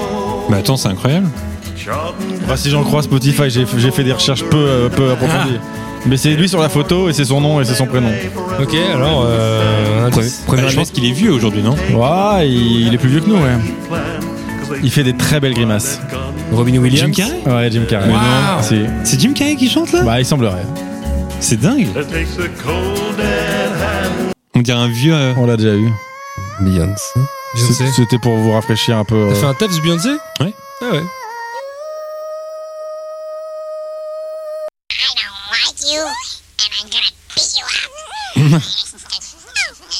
Qu'est-ce que c'est que ça C'est des Gremlins Ta chanson part à un moment donné ou c'est juste ça Une chanson.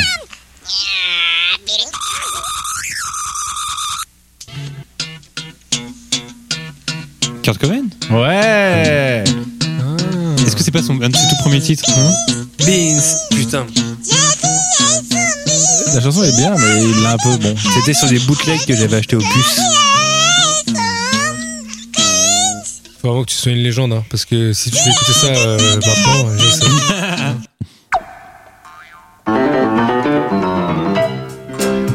Oh, Oh, j'aime. Eh, c'est plus dur, hein Ambiance, ambiance Pierre Richard. Bah, Vladimir Cosma Eh, là, là, il est en train de se faire tous ses tables normalement et tu devrais trouver, hein Bah, je sais pas, une petite ambiance Pierre Richard, je vais dire non, c'est pas Depardieu. Non. Quand Ah. tu fais la la À Gainsbourg la, la, la Ah, Bourvil. Ah oui, Ah, Lucas Nève, ça, bien ouais, joué. ouais. conséquence. Ah, putain, c'est cool, je connais pas cette chanson. Elle s'appelle euh, Les Poupons. C'est bien joli. C'est sur la bande originale Ah, de mais L'Homme ça- Orchestre. On reconnaît tellement Mais sa voix là en plus. C'est sérieux, la vie.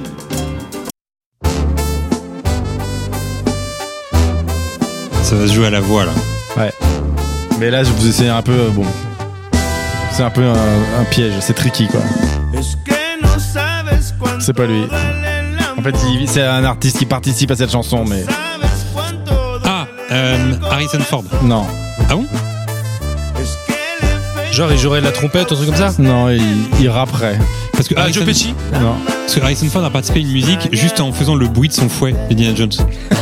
Putain, c'est vrai. Ce serait pas une. euh, Une info, t'as dit Anne Ouais. Un mec qui rappe là-dessus Qui se souvient du rap de. Parce t'as fait combien de rappeurs, Méga t'as gentil. Un rap méga gentil. Non, je me souviens pas. Snoop Ah, Ouais, Eh oui. J'ai fait un stab sur Snoop Je sais pas. Non, je crois pas. Ouais, je sais pas pourquoi j'ai choisi ce morceau. des choses alors T'as pas fait un truc sur Snoop On l'enlèvera au montage Peut-être. Ah si, j'ai fait un. Si, j'ai fait un tap sur Snoop, oui. Ouais, je crois. Ouais, ouais, c'est- c'est- Putain, je me souvenais même plus. ouais, c'est vrai.